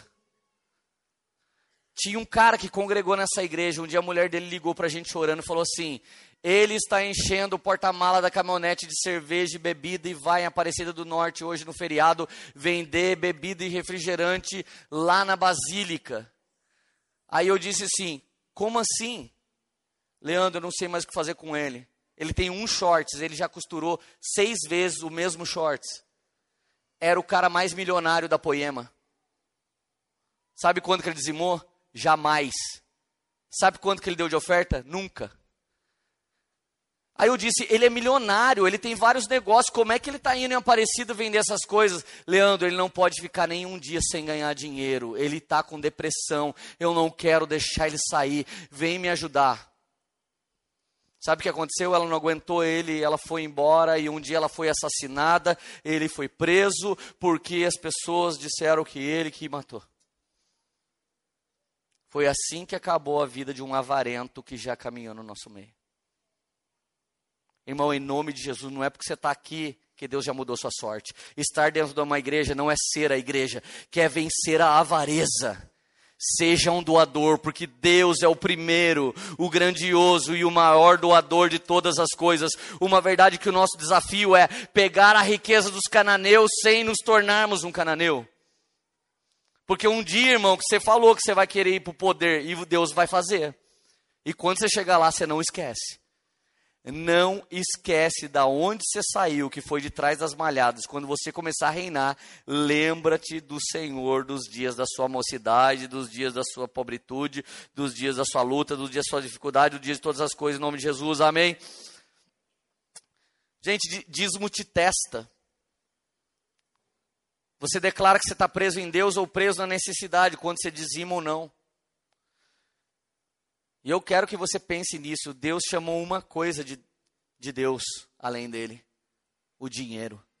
Ou você adora Deus ou você adora Mamon. Não tem como adorar os dois. Ou de você vai verter água doce ou água amarga. Mas, irmão, em nome de Jesus, o desejo de riqueza com avidez é uma avareza, mas o seu desejo de riqueza reconfigura agora seu desejo de riqueza. Primeira coisa, eu quero que você deseje riqueza. Amém? Eu quero que você deseje riqueza. E a riqueza que eu quero que você deseje é a riqueza bíblica.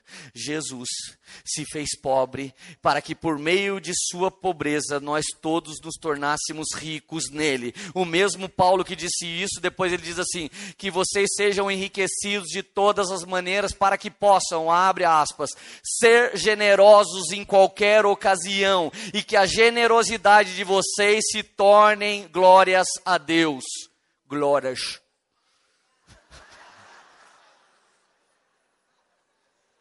Aleluias. Vamos lá, gente. Existe uma riqueza com propósito. E o monte dos cananeus vai ser de muitas pessoas que estão aqui essa noite, de muitas pessoas que acreditam. Dá a mão por mão que está do seu lado, Pai, no nome de Jesus. Nós não teremos dinheiro para ser agiota, nós não teremos dinheiro para ser bobo, nós não teremos dinheiro para ser tolo, nós que não queremos comprar um monte de carro, um monte de casa, mas nós teremos os recursos dos cananeus, Senhor, e nós teremos o coração no céu, nós investiremos na Sua obra, investiremos nas viúvas, no pobre, no necessitado investiremos nos estudantes, investiremos em capacitação, investiremos nas mídias, investiremos, Senhor, em tecnologia, e que tudo isso venha refletir uma vida melhor para o ser humano, em nome do Senhor Jesus. Torna alguém muito próspero e rico a partir de hoje aqui, para que possam ser generosos em todo o tempo, para a honra e glória do teu santo nome. Os heveus eles tinham a arte do fingimento, a hipocrisia, eles eram dissimulados, a mentira que se confundia com o mentiroso. Gente, você já conheceu um mentiroso que ele é tão mentiroso e conta tanta mentira que você acredita que tudo é verdade, porque os dois é a mesma coisa. Tem cara que está falando mentira para mim, eu olho no olho dele e falo, mano, é, é verdade, velho. Esse cara acredita tanto no que ele está dizendo. Esse, os caras foram no curso de coach esses dias, o coach falou assim, gente, fica vendo, eu vou atravessar essa parede. Quando ele foi correndo, todo mundo pensou que ele ia atravessar. E naquela hora ele estava falando: quem tem confiança naquilo que fala, transfere essa confiança para outros. Tem mentiroso que é tão mentiroso, ele acredita tanto na mentira que ele pode convencer as pessoas de que aquela mentira é uma verdade. Sabe quem são esses homens? Eveus. Eveus significa os homens que são atores, mas a sua arte não fala de Deus, fala de enganar pessoas. Gente, os Eveus. Um Eveu chamado como é que é o nome dele mesmo? Siquém. Ele pegou uma filha de Jacó chamada Diná, presta atenção, estuprou a menina e depois, enquanto ela estava estuprada lá no quarto, foi lá na casa de Jacó. Ô Jacó, tudo bem? Pai do Senhor, estou querendo casar com sua filha, cara. Como é que a gente faz? Irmão, aquele cara enganou ela a ponto de levá-la para casa e estuprá-la. Depois foi lá, enganou o pai dela e fingiu que queria ser família com ele, mas ele já tinha estuprado. Irmão, imagina você ver sua filha estuprada ou sua irmã. Jacó estava tão entorpecido pela arte dos heveus que Jacó acreditou que eles queriam uma aliança e ser família.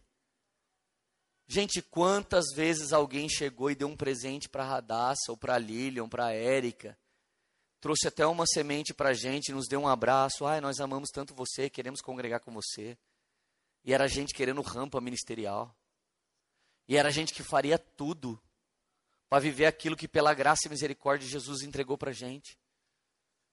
Gente, eu me lembro um dia que um cara me deu um envelope. Ele me deu um envelope, era um envelope gordo. Era o dia do meu aniversário. A hora que eu peguei o envelope, o Espírito Santo falou assim: Você não pode ficar com isso. Eu falei, Deus, o cara me abraçou e saiu. Eu falei, o que, que eu faço? De repente, eu estou andando pela igreja, vi um parente do cara. Oh, posso semear uma coisa na sua vida? Já devolvi. Imagina na hora que chegou no ouvido do cara. Eu não sei quanto tinha lá dentro. Eu só sei que era a mesma semente que tentaram dar para Abraão e Abraão disse: Eu não quero, porque foi Deus que prometeu que eu seria próspero e, e quando eu for, você vai falar que foi a sua semente. Tem dia que os heveus fazem um, uma arte tão incrível quanto do avesso. A diferença é que eles é que estão no avesso. Gente, de repente Jacó fala assim: vamos fazer uma aliança então. Você circuncida, daí beleza. Sabe o que, é isso, gente? É um cara muito maloca chegar para você, olha querida, eu tô querendo namorar com você. Daí você fala, se batizar eu namoro. Se for na minha igreja eu namoro. Começa no GC que eu namoro, daí eu namoro. Deixa eu te falar, irmão, batismo, GC, tem a ver da pessoa com Deus, não da pessoa com você. Se alguém batizar por sua causa, ele só entrou na piscina e saiu molhado. Ele não mudou de vida, ele tem que batizar por causa de Jesus e dele. Então sai dessa que é um Eveu querendo levar você na conversa. E esse Eveu, de repente, ele, ele circuncida, que era uma circuncisão no pênis. E de repente está todos os Eveus lá. Ai, estou cansado. Vem Simeão e vem Levi. Arranca a faca e mata todos os Eveus. Aí Jacó entra em pânico. Ai, caramba, cara, vocês mataram os caras e os meninos. Pai, eles, eles estruparam nossa irmã, cara. Como que você pode ser tão passivo? Não, não pensa maldade. Ele, ele queria ficar com ela. Ele só ficou com ela. Tem pai e mãe hoje falando: não, tá lá no quarto, os dois só estão ficando. Ficando inteiro pelado, caramba. Só estão ficando. Só estão ficando uma só carne, ô Sramudego. Paizão frouxo. Misericórdia, irmão. Você está compactuando com o pecado que está rolando dentro da sua casa. Ah, mas não dá para falar com esse filho. Não, você perdeu o controle lá atrás. É por isso que ele não consegue respeitar um pastor. Não consegue respeitar a palavra de Deus. Aí, sabe o que aconteceu? Jacó fica tão apavorado, tipo, ai Deus, ai, ai Deus, e agora? O que, que eu faço? A Bíblia diz que Deus liberou o terror dele entre a vizinhança de Jacó. E os caras aterrorizados ficaram com medo. E todo mundo bateu em retirada. Irmão, deixa eu falar uma coisa. Esse medo que colocaram em nós por tanto tempo será devolvido para quem colocou esse medo em nós. Nesse exato momento eu profetizo que os políticos bandidos e eu profetizo que os satanistas que tentaram colocar ideologias para destruir a família eles vão ficar todos apavorados, dez vezes mais pavor do que a gente já teve de ser cristão. No nome de Jesus, quem comprou sua treta foi Deus. Quando você se prostrou e disse: Eu não consigo, eu não sei o que faço, Deus vai vingar as coisas para você e não é você que vai se vingar de nada. Deus está aterrorizando os inimigos do Brasil nesse exato momento, em nome do Senhor Jesus. Aleluia.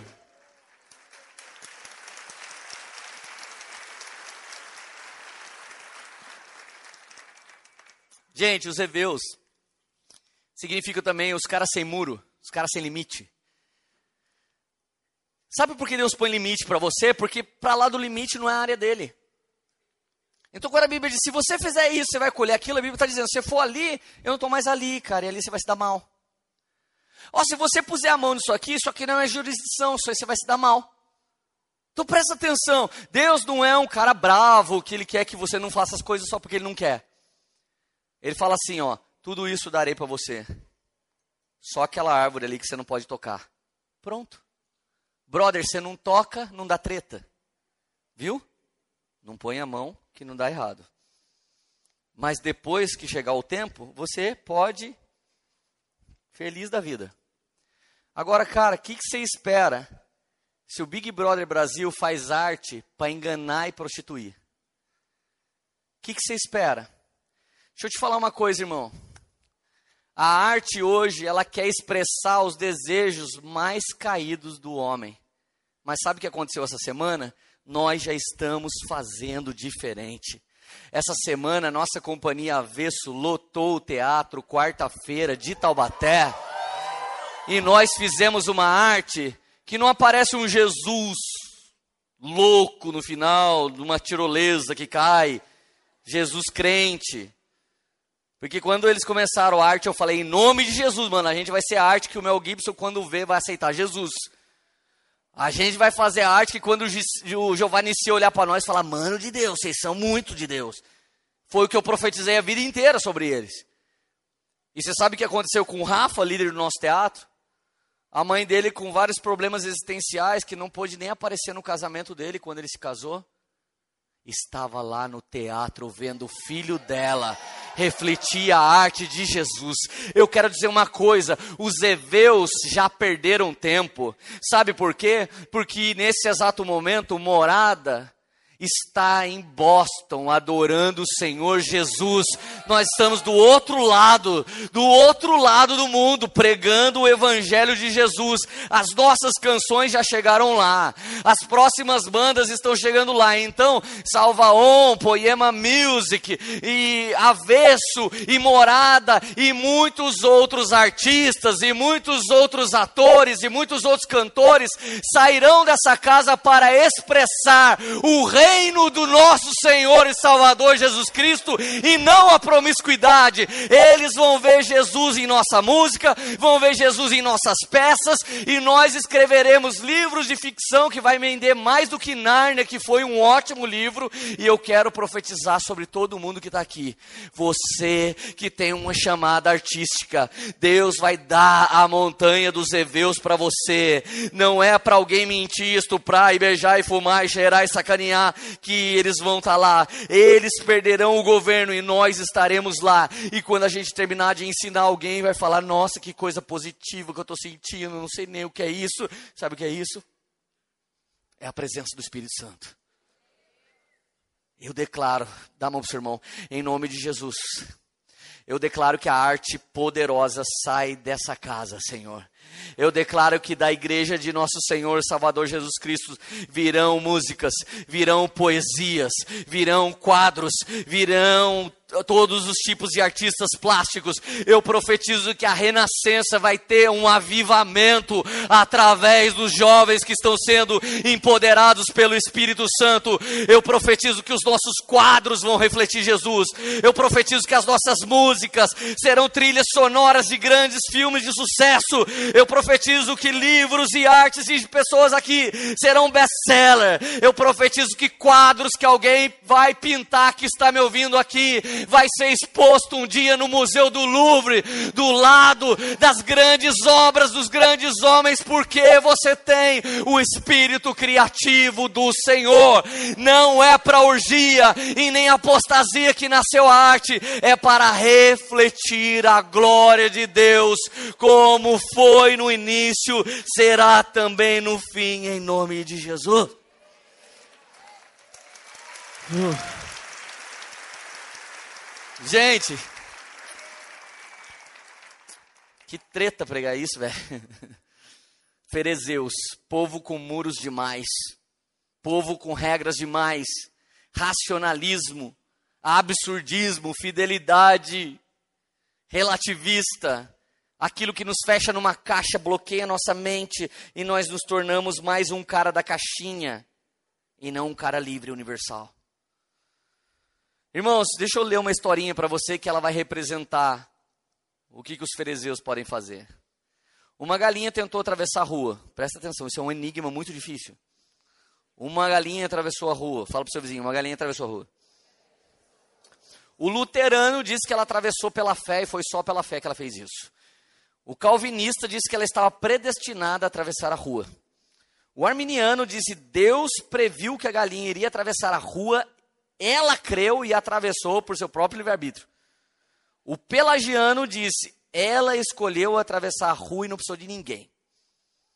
O cassianista disse: ela atravessou só metade da rua. Deus a carregou o restante do caminho. O wesleyano disse: ela foi capacitada a atravessar a rua desde que era um pintinho. O espurjonista diz: Sabemos que a galinha atravessou, e isso basta para nos encorajar a atravessar nossas ruas espirituais também. Assim como o policial guardou a galinha, Deus nos guardará no momento de atravessar a rua. O apologeta evidencialista: existem três razões, no mínimo, pelas quais é bastante razoável a ideia de que a galinha atravessou a rua. Ponto 1, 2, 3, ABC. O romanista diz que não há rua se não for na igreja romana. O Batista reformado diz que a galinha atravessou a rua para glorificar Deus. O calvinista inconsistente diz que Deus atravessou, mas a responsabilidade foi dela e esse é o mistério da fé. O determinista diz que a travessia da galinha foi pré-determinada por Deus e é causada exaustivamente por uma vontade incontrolável que é enviada da própria parte de Deus. O exegeta diz: se olharmos bem no texto original grego, a galinha era um Chester. O... Esse é o Gustavo Stubiello, que é meu gelo. O dispensacionalista, ela estava fugindo da grande tribulação, por isso atravessou a rua.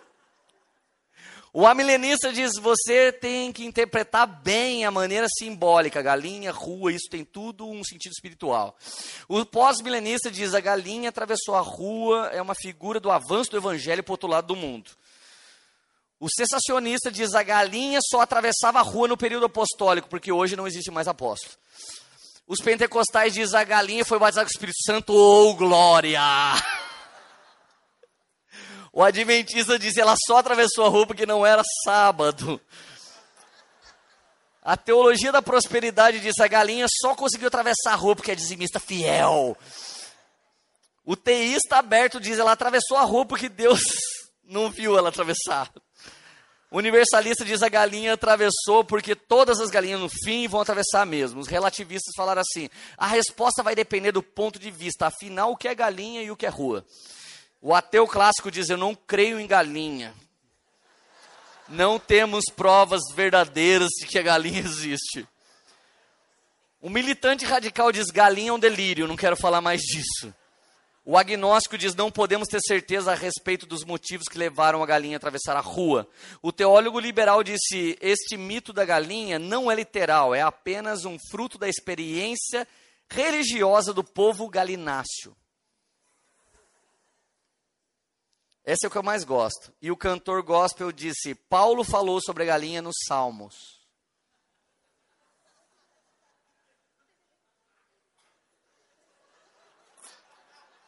E os poemeiros, a galinha pode até ser uma galinha, mas vendo o seu destino profético do outro lado da rua, não pensou duas vezes e atravessou correndo a rua pela fé. Vamos lá, gente. É isso que a galinha fez. Irmãos, tem um livro chamado Mindset, de uma moça chamada Carol, não sei se é um homem, Carol Dweck, fala de mentalidade fixa e mentalidade progressiva. Presta atenção. Sabe quem são esse povo? Esse povo, os ferezeus, são homens de mentalidade fixa que tendem a atrofiar a mentalidade dos outros. Eu não quero que você da poema seja mais poemeiro do que cristão. Eu não estou aqui para ensinar você a ser calvinista, arminianista. Eu não estou aqui para ensinar você a ser pentecostal tradicional, eu estou aqui para ensinar você a ser integral. Não sei se você sabe, mas nesse púlpito já veio calvinista e pregou para vocês. Arminianista já veio e pregou para vocês. Pentecostal já veio e pregou para vocês. Missão integral já veio e pregou para vocês. Todo tipo de gente, sabe por quê? Eu quero vocês parecidos com o reino de Deus e não com uma religião qualquer. Mas sabe quem é esse povo? Esse povo quer engessar a sua mente, você só pode pensar igual. Então, esse livro Mindset diz que alguns têm o poder mental fixo. Eu só como arroz e feijão, nunca feijão com arroz. Eu nunca ponho macarrão nas comidas que tem arroz e feijão, porque hum, não dá. E outro, esse negócio de agridoce na coisa, não, nunca vai rolar. Irmão, se um cara estudou e ele foi lá e ele estudou e virou um mestre gourmet, talvez ele vai te dar uma sensação que você nunca viu antes. Ou você tem uma mentalidade fixa ou progressiva. E o que é isso na Bíblia? Ou você é odre velho, ou você é odre novo. Ou você tem um coração ensinável, ou você não tem um coração ensinável. Ou você vai expandir com o toque fresco do Espírito Santo de Deus, ou nem com ele você vai expandir. É uma decisão que você tem que ter. Esse povo tende a escravizar. A mãe pensa assim, você vai ter que pensar assim. Aqui todo mundo é corintiano, aqui todo mundo é poemeiro, aqui todo mundo é São Paulino, ninguém pode ser outra coisa diferente. Aqui vai ser. Quando você está com pessoas assim, elas começam a engessar a sua mente. Irmãos, Deus vai nos dar autoridade de dar mente flexível para as pessoas, de empoderá-las e elas não têm que concordar com a gente em todas as coisas. Deus não levantou a Poema para ser uma denominação, Deus levantou a Poema para ser um povo apostólico. Nos dias do fim você vai ver gente que tem a soma de todos os que eu comentei, mas eles mesmos não terão uma característica só peculiar, eles serão multifuncionais por causa da multi forma e graça de Deus. E eu vou encerrar agora com os Jebuseus. Vocês estão felizes ainda? Jebuseus significa seres rejeitados, povo ferido. Gente, deixa eu te falar quem é o exército do diabo. O grande exército que o diabo levanta nos últimos dias é um exército de gente ferida.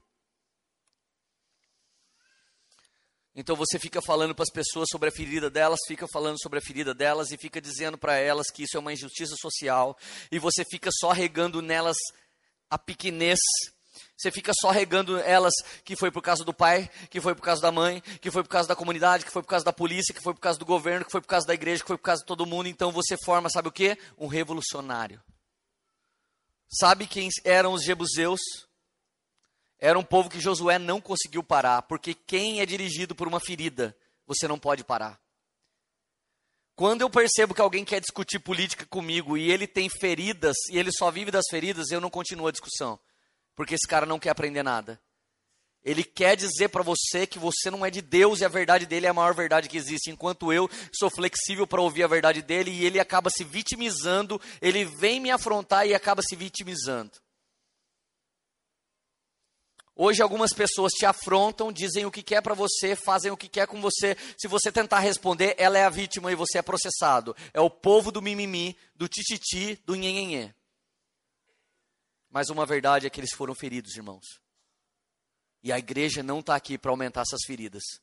Eu confronto pela palavra, mas no dia a dia eu amo com atitudes, levando eles a entender mais do Senhor. Seres rejeitados nunca tiveram nada, nunca tiveram ninguém. Mulheres que estão buscando autonomia porque não foram amados por um homem. Homens que são machistas porque nunca tiveram o governo de um homem verdadeiro sobre si. Gente, são pessoas rejeitadas por todos que agora estão clamando para parar de ser rejeitados. Então eles levantam uma bandeira, olha para mim, eu sou uma minoria, fala comigo, gente, em nome de Jesus. O evangelho é poder de Deus. Para quem só estuda e é acadêmico, é loucura, e para quem é religioso é escândalo, mas para nós, os que vivemos pela fé, é poder de Deus. O evangelho é três coisas nesse exato momento no mundo.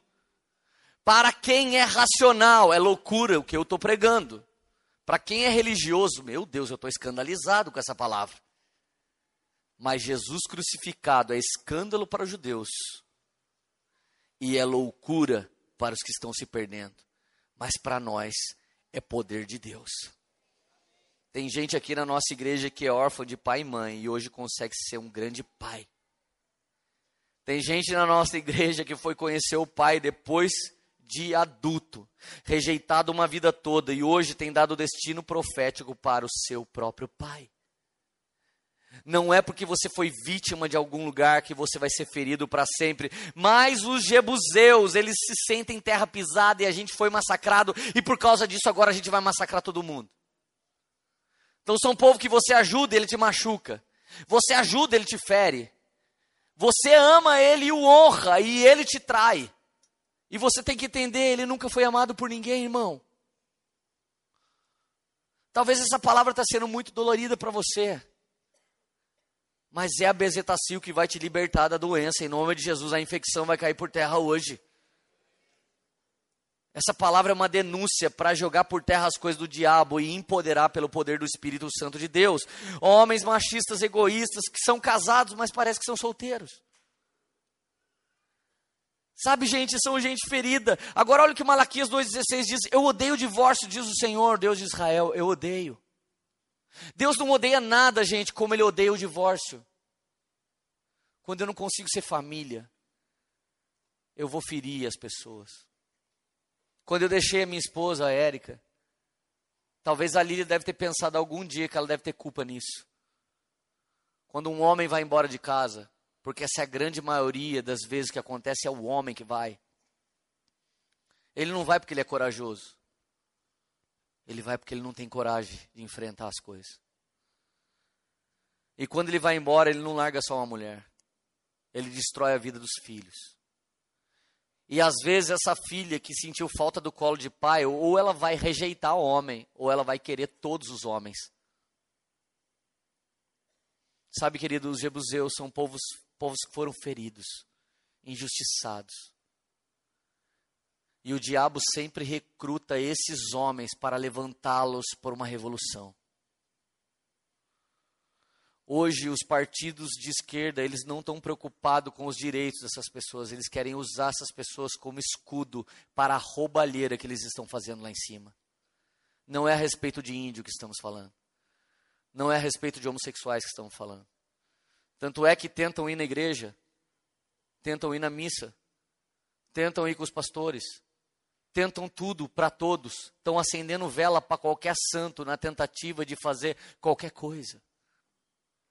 Irmão, note a opressão que nós vivemos até hoje é desde a descoberta do Brasil até aqui. Fizeram isso com os índios. Os jesuítas sofreram na pele. Muitas pessoas condenam os jesuítas, mas eles sofreram na pele muitas coisas que aconteceram. Você precisa ler a história de verdade, não a história que contam para você. Sabe qual é uma das maiores necessidades da existência humana, minha e sua? É de ser apreciado, querido e desejado. Quando alguém gosta de você, alguém ama você, ele te sequestra. Ele leva o seu coração. Quando um homem não consegue ser esse governante para amar sua casa, sua esposa, ele pode estar até em casa, irmão. Mas você pode ser como Isaac e Rebeca. Eles foram casados a vida toda, mas eles nunca se casaram. Cada um deles fazia o que queria. E a consequência foi Jacó e Esaú dizimado, destruído, família destruída. Irmãos, essa era está sendo a era do domínio da inteligência.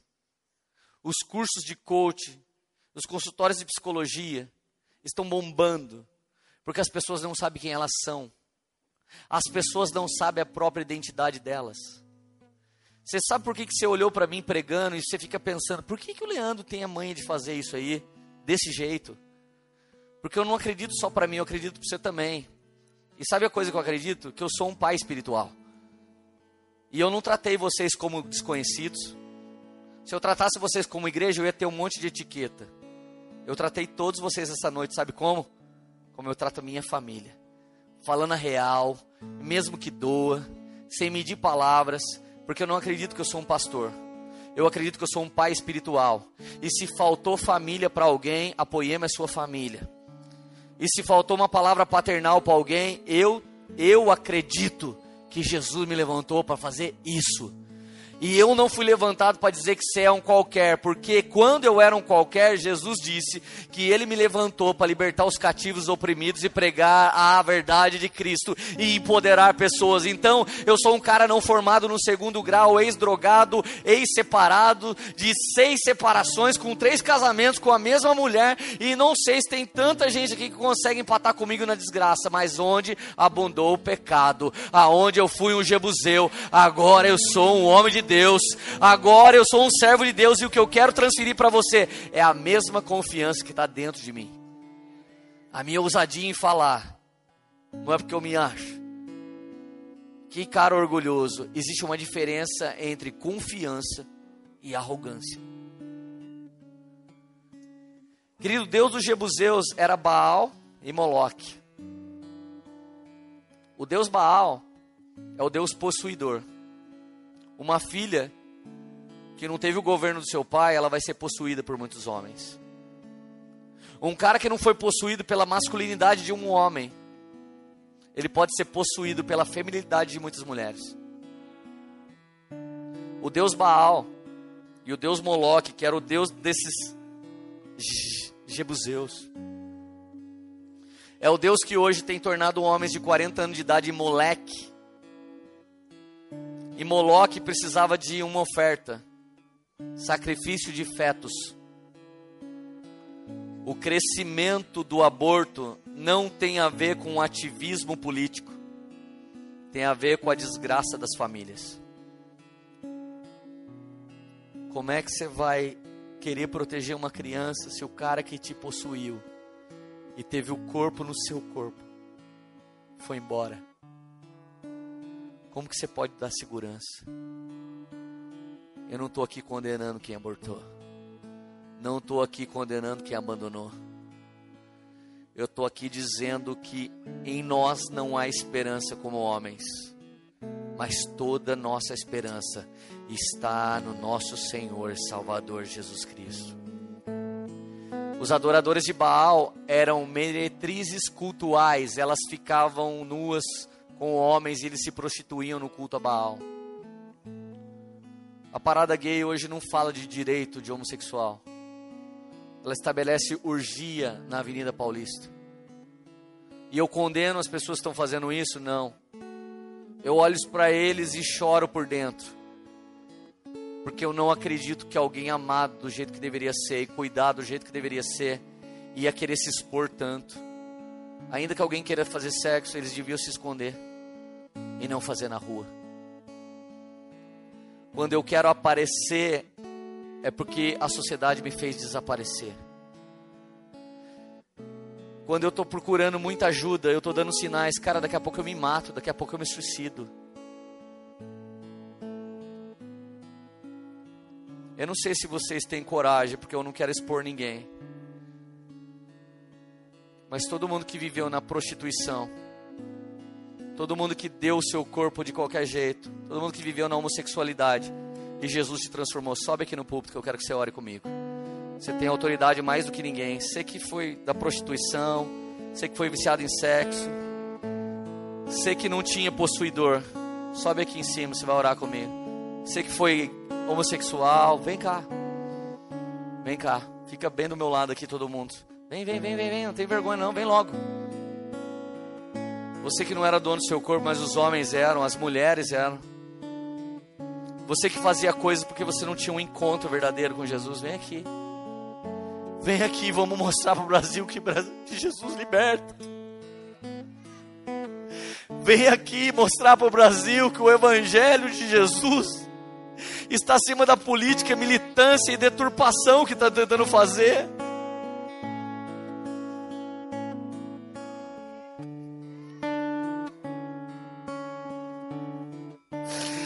Últimos dias eu enviarei o espírito de Elias e ele converterá o coração dos pais aos filhos e dos filhos aos pais. Essa galera pode até não ter tido pai, mas nós somos uma família espiritual.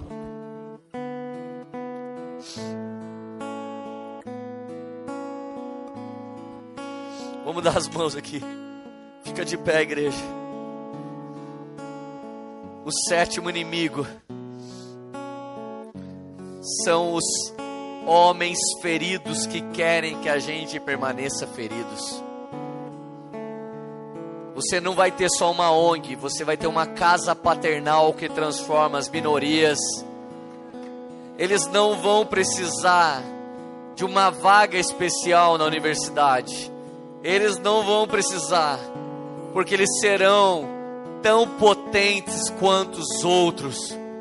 Eles serão tão potentes quanto filhos de rico, quanto branquinhos. Eles serão tão potentes quanto filhos de papai e mamãe, porque Deus é suficiente para as pessoas. E nós estamos aqui orando, dê as mãos para o irmão que está do seu lado e nós profetizamos que hoje os sete modelos culturais estão vindo para as nossas mãos. Estamos declarando, Pai, que a vida caia por terra a pornografia, a prostituição, caia por terra a deturpação da família, caia por terra pelo poder do nome do Senhor Jesus tudo que não provém de Deus e não provém do céu. Esses homens salvos, essas mulheres transformadas, elas profetizam comigo sobre todo o Brasil e sobre toda a carne. Que os nossos inimigos estão sendo aterrorizados, aterrorizados.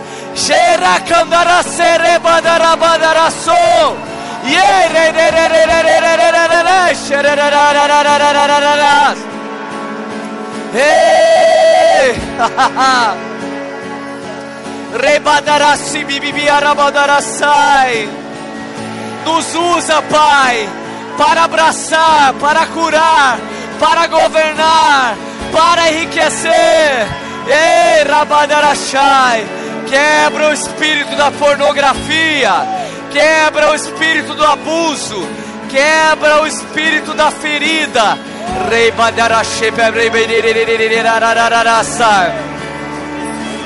Rabadaracia rahalashai. Ei, clama igreja, clama igreja, libera o seu som. Nosso Deus é mais forte, tudo Ele pode Declara essa canção com a gente. Mais alto nome não há. Ei! Jesus é grandioso. tudo Ele pode. Eis seus inimigos hoje. Nosso Deus é mais forte, tudo Ele pode. Aumenta o volume do seu espírito. Mais alto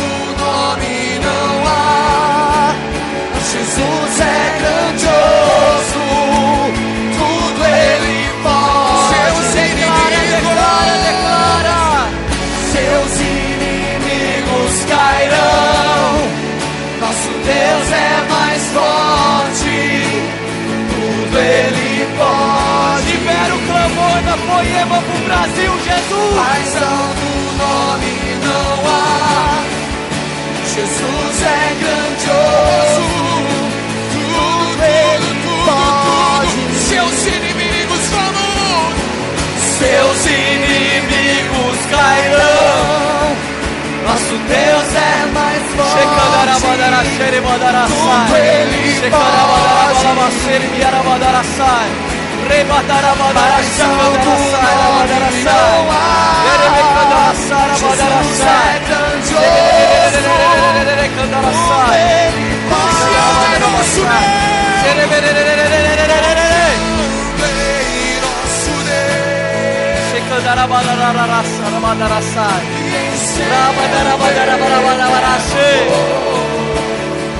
Não seremos abalados, não seremos abalados, não seremos abalados.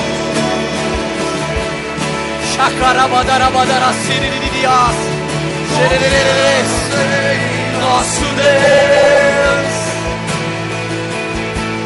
e em seu eterno amor, Declara, declara. não seremos abalados, não seremos abalados, não seremos abalados, Não, não. não seremos abalados, não seremos abalados, não seremos abalados, Não seremos abalados. Não seremos abalados. não seremos abalados,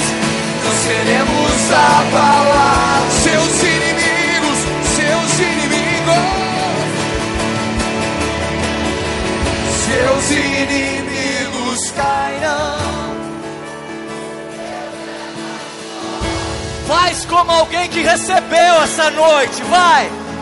Cheio. Ei.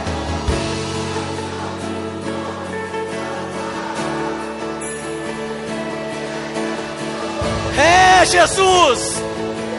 O seu nome tem poder, Seus Jesus. inimigos. Seus inimigos cairão. Nosso Deus é mais forte. Tudo Ele pode. Que haja cura, libertação e transformação Mais aqui. nome não há. Jesus é É grandioso. É grandioso. Tudo Ele pode.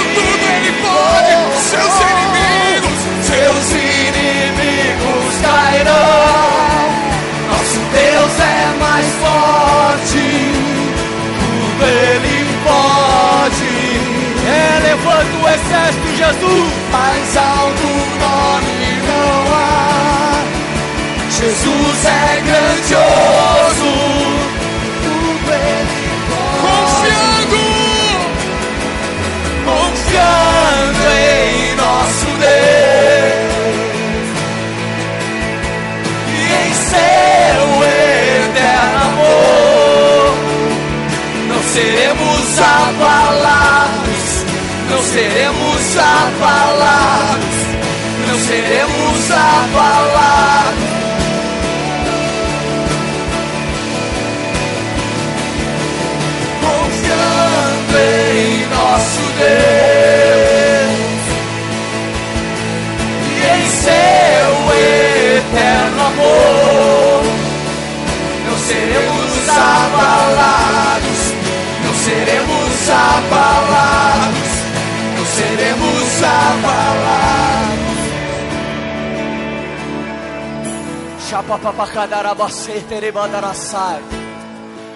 Eu tive uma visão do Espírito de Deus.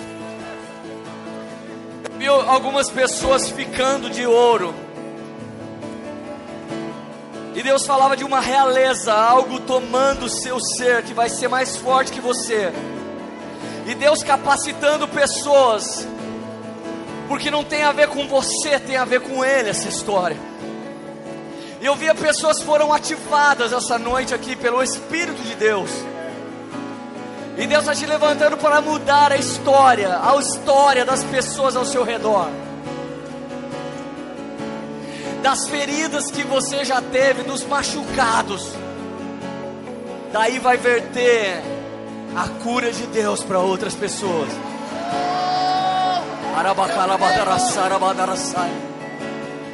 Eu vejo pessoas que tinham pensamentos múltiplos Veja como se Deus juntasse e te desse uma direção muito específica. Você está saindo desse lugar sabendo sua identidade, para onde você tem que ir, o que você tem que fazer. Agora só depende do seu passo. Porque a galinha que viu o futuro do outro lado da rua, ela saiu correndo.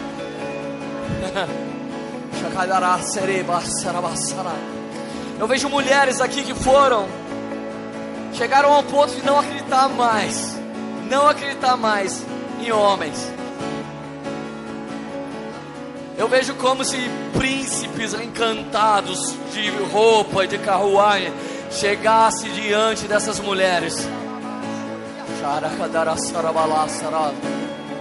Homens do governo celestial aparecendo na vida de mulheres que estão sendo curadas de feminismo essa noite.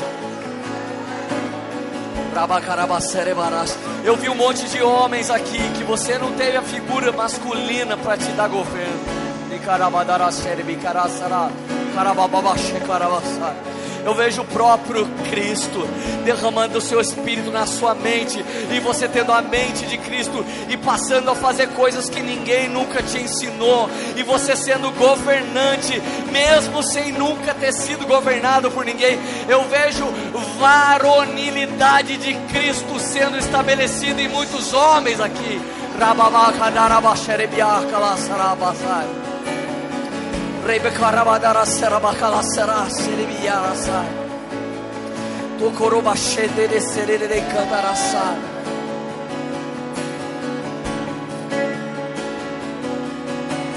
Rabadara şefe bibi kara serihaz.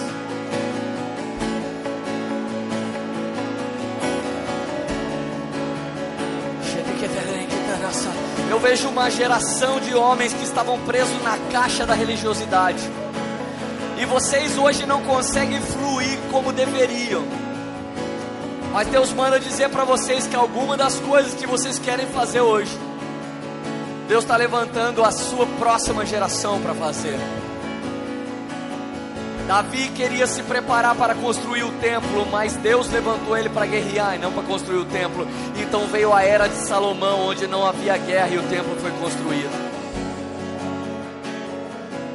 Eu vejo alguns homens e mulheres que foram presos pela caixa da religiosidade.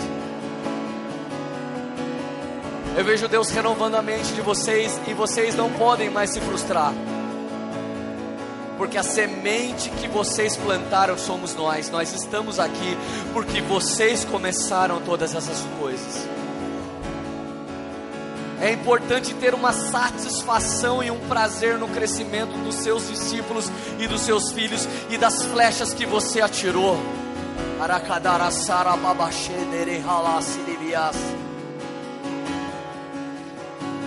Eu vejo Deus levantando vocês como conselheiros intercessores, vozes experimentadas por trás de pessoas que vão cruzar do norte, sul, leste oeste nós precisamos da experiência e sabedoria de vocês sobre a nossa vida.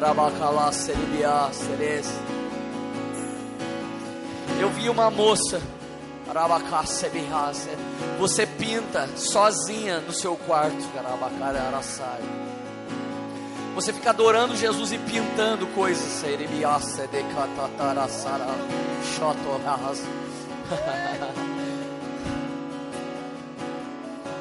Deus não está te dando um rótulo crente para você poder entrar no meio das artes. E eu vejo a sua arte sendo exposta no meio de artes ímpias. E a sua arte tendo um destaque. Porque vai ter uma unção de Deus sobre essas artes.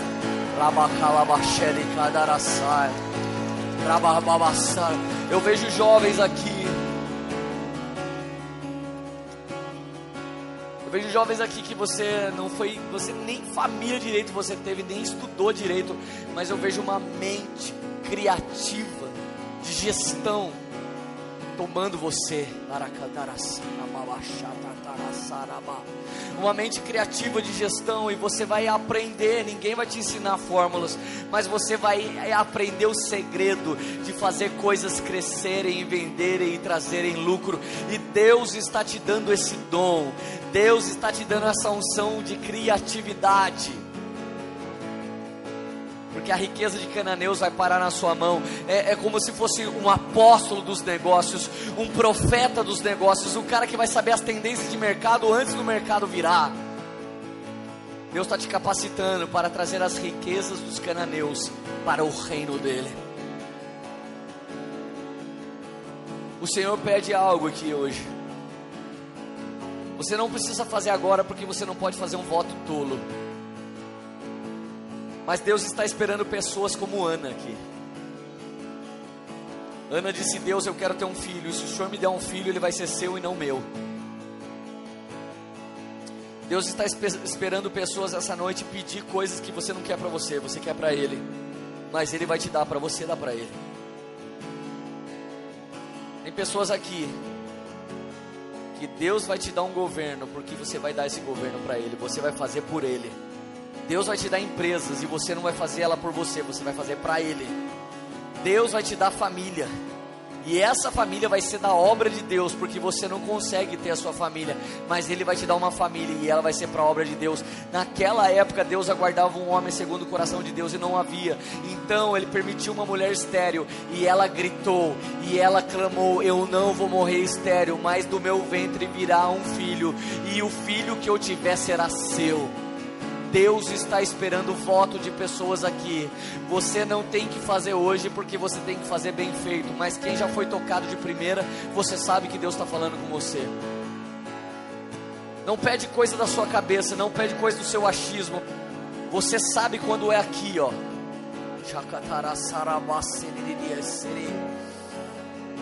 Deus vai dar coisas incríveis para pessoas aqui. Vocês não serão donos dessas coisas, Ele será.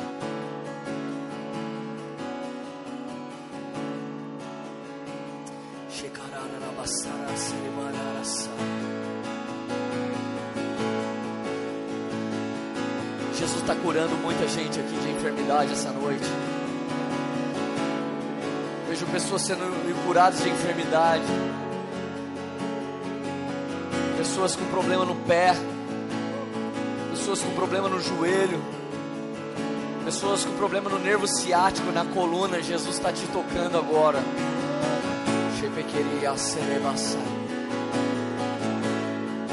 Eu vejo úteros, eu vejo úteros brilhando como se estivessem renascendo.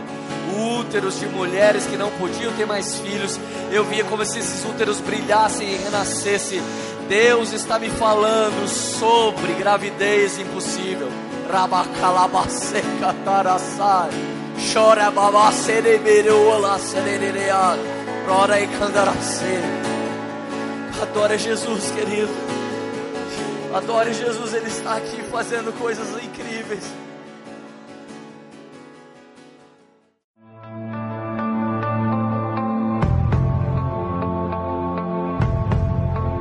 Você acabou de ouvir uma mensagem da Poema Church. Para mais informações, acesse o nosso site poema.com.br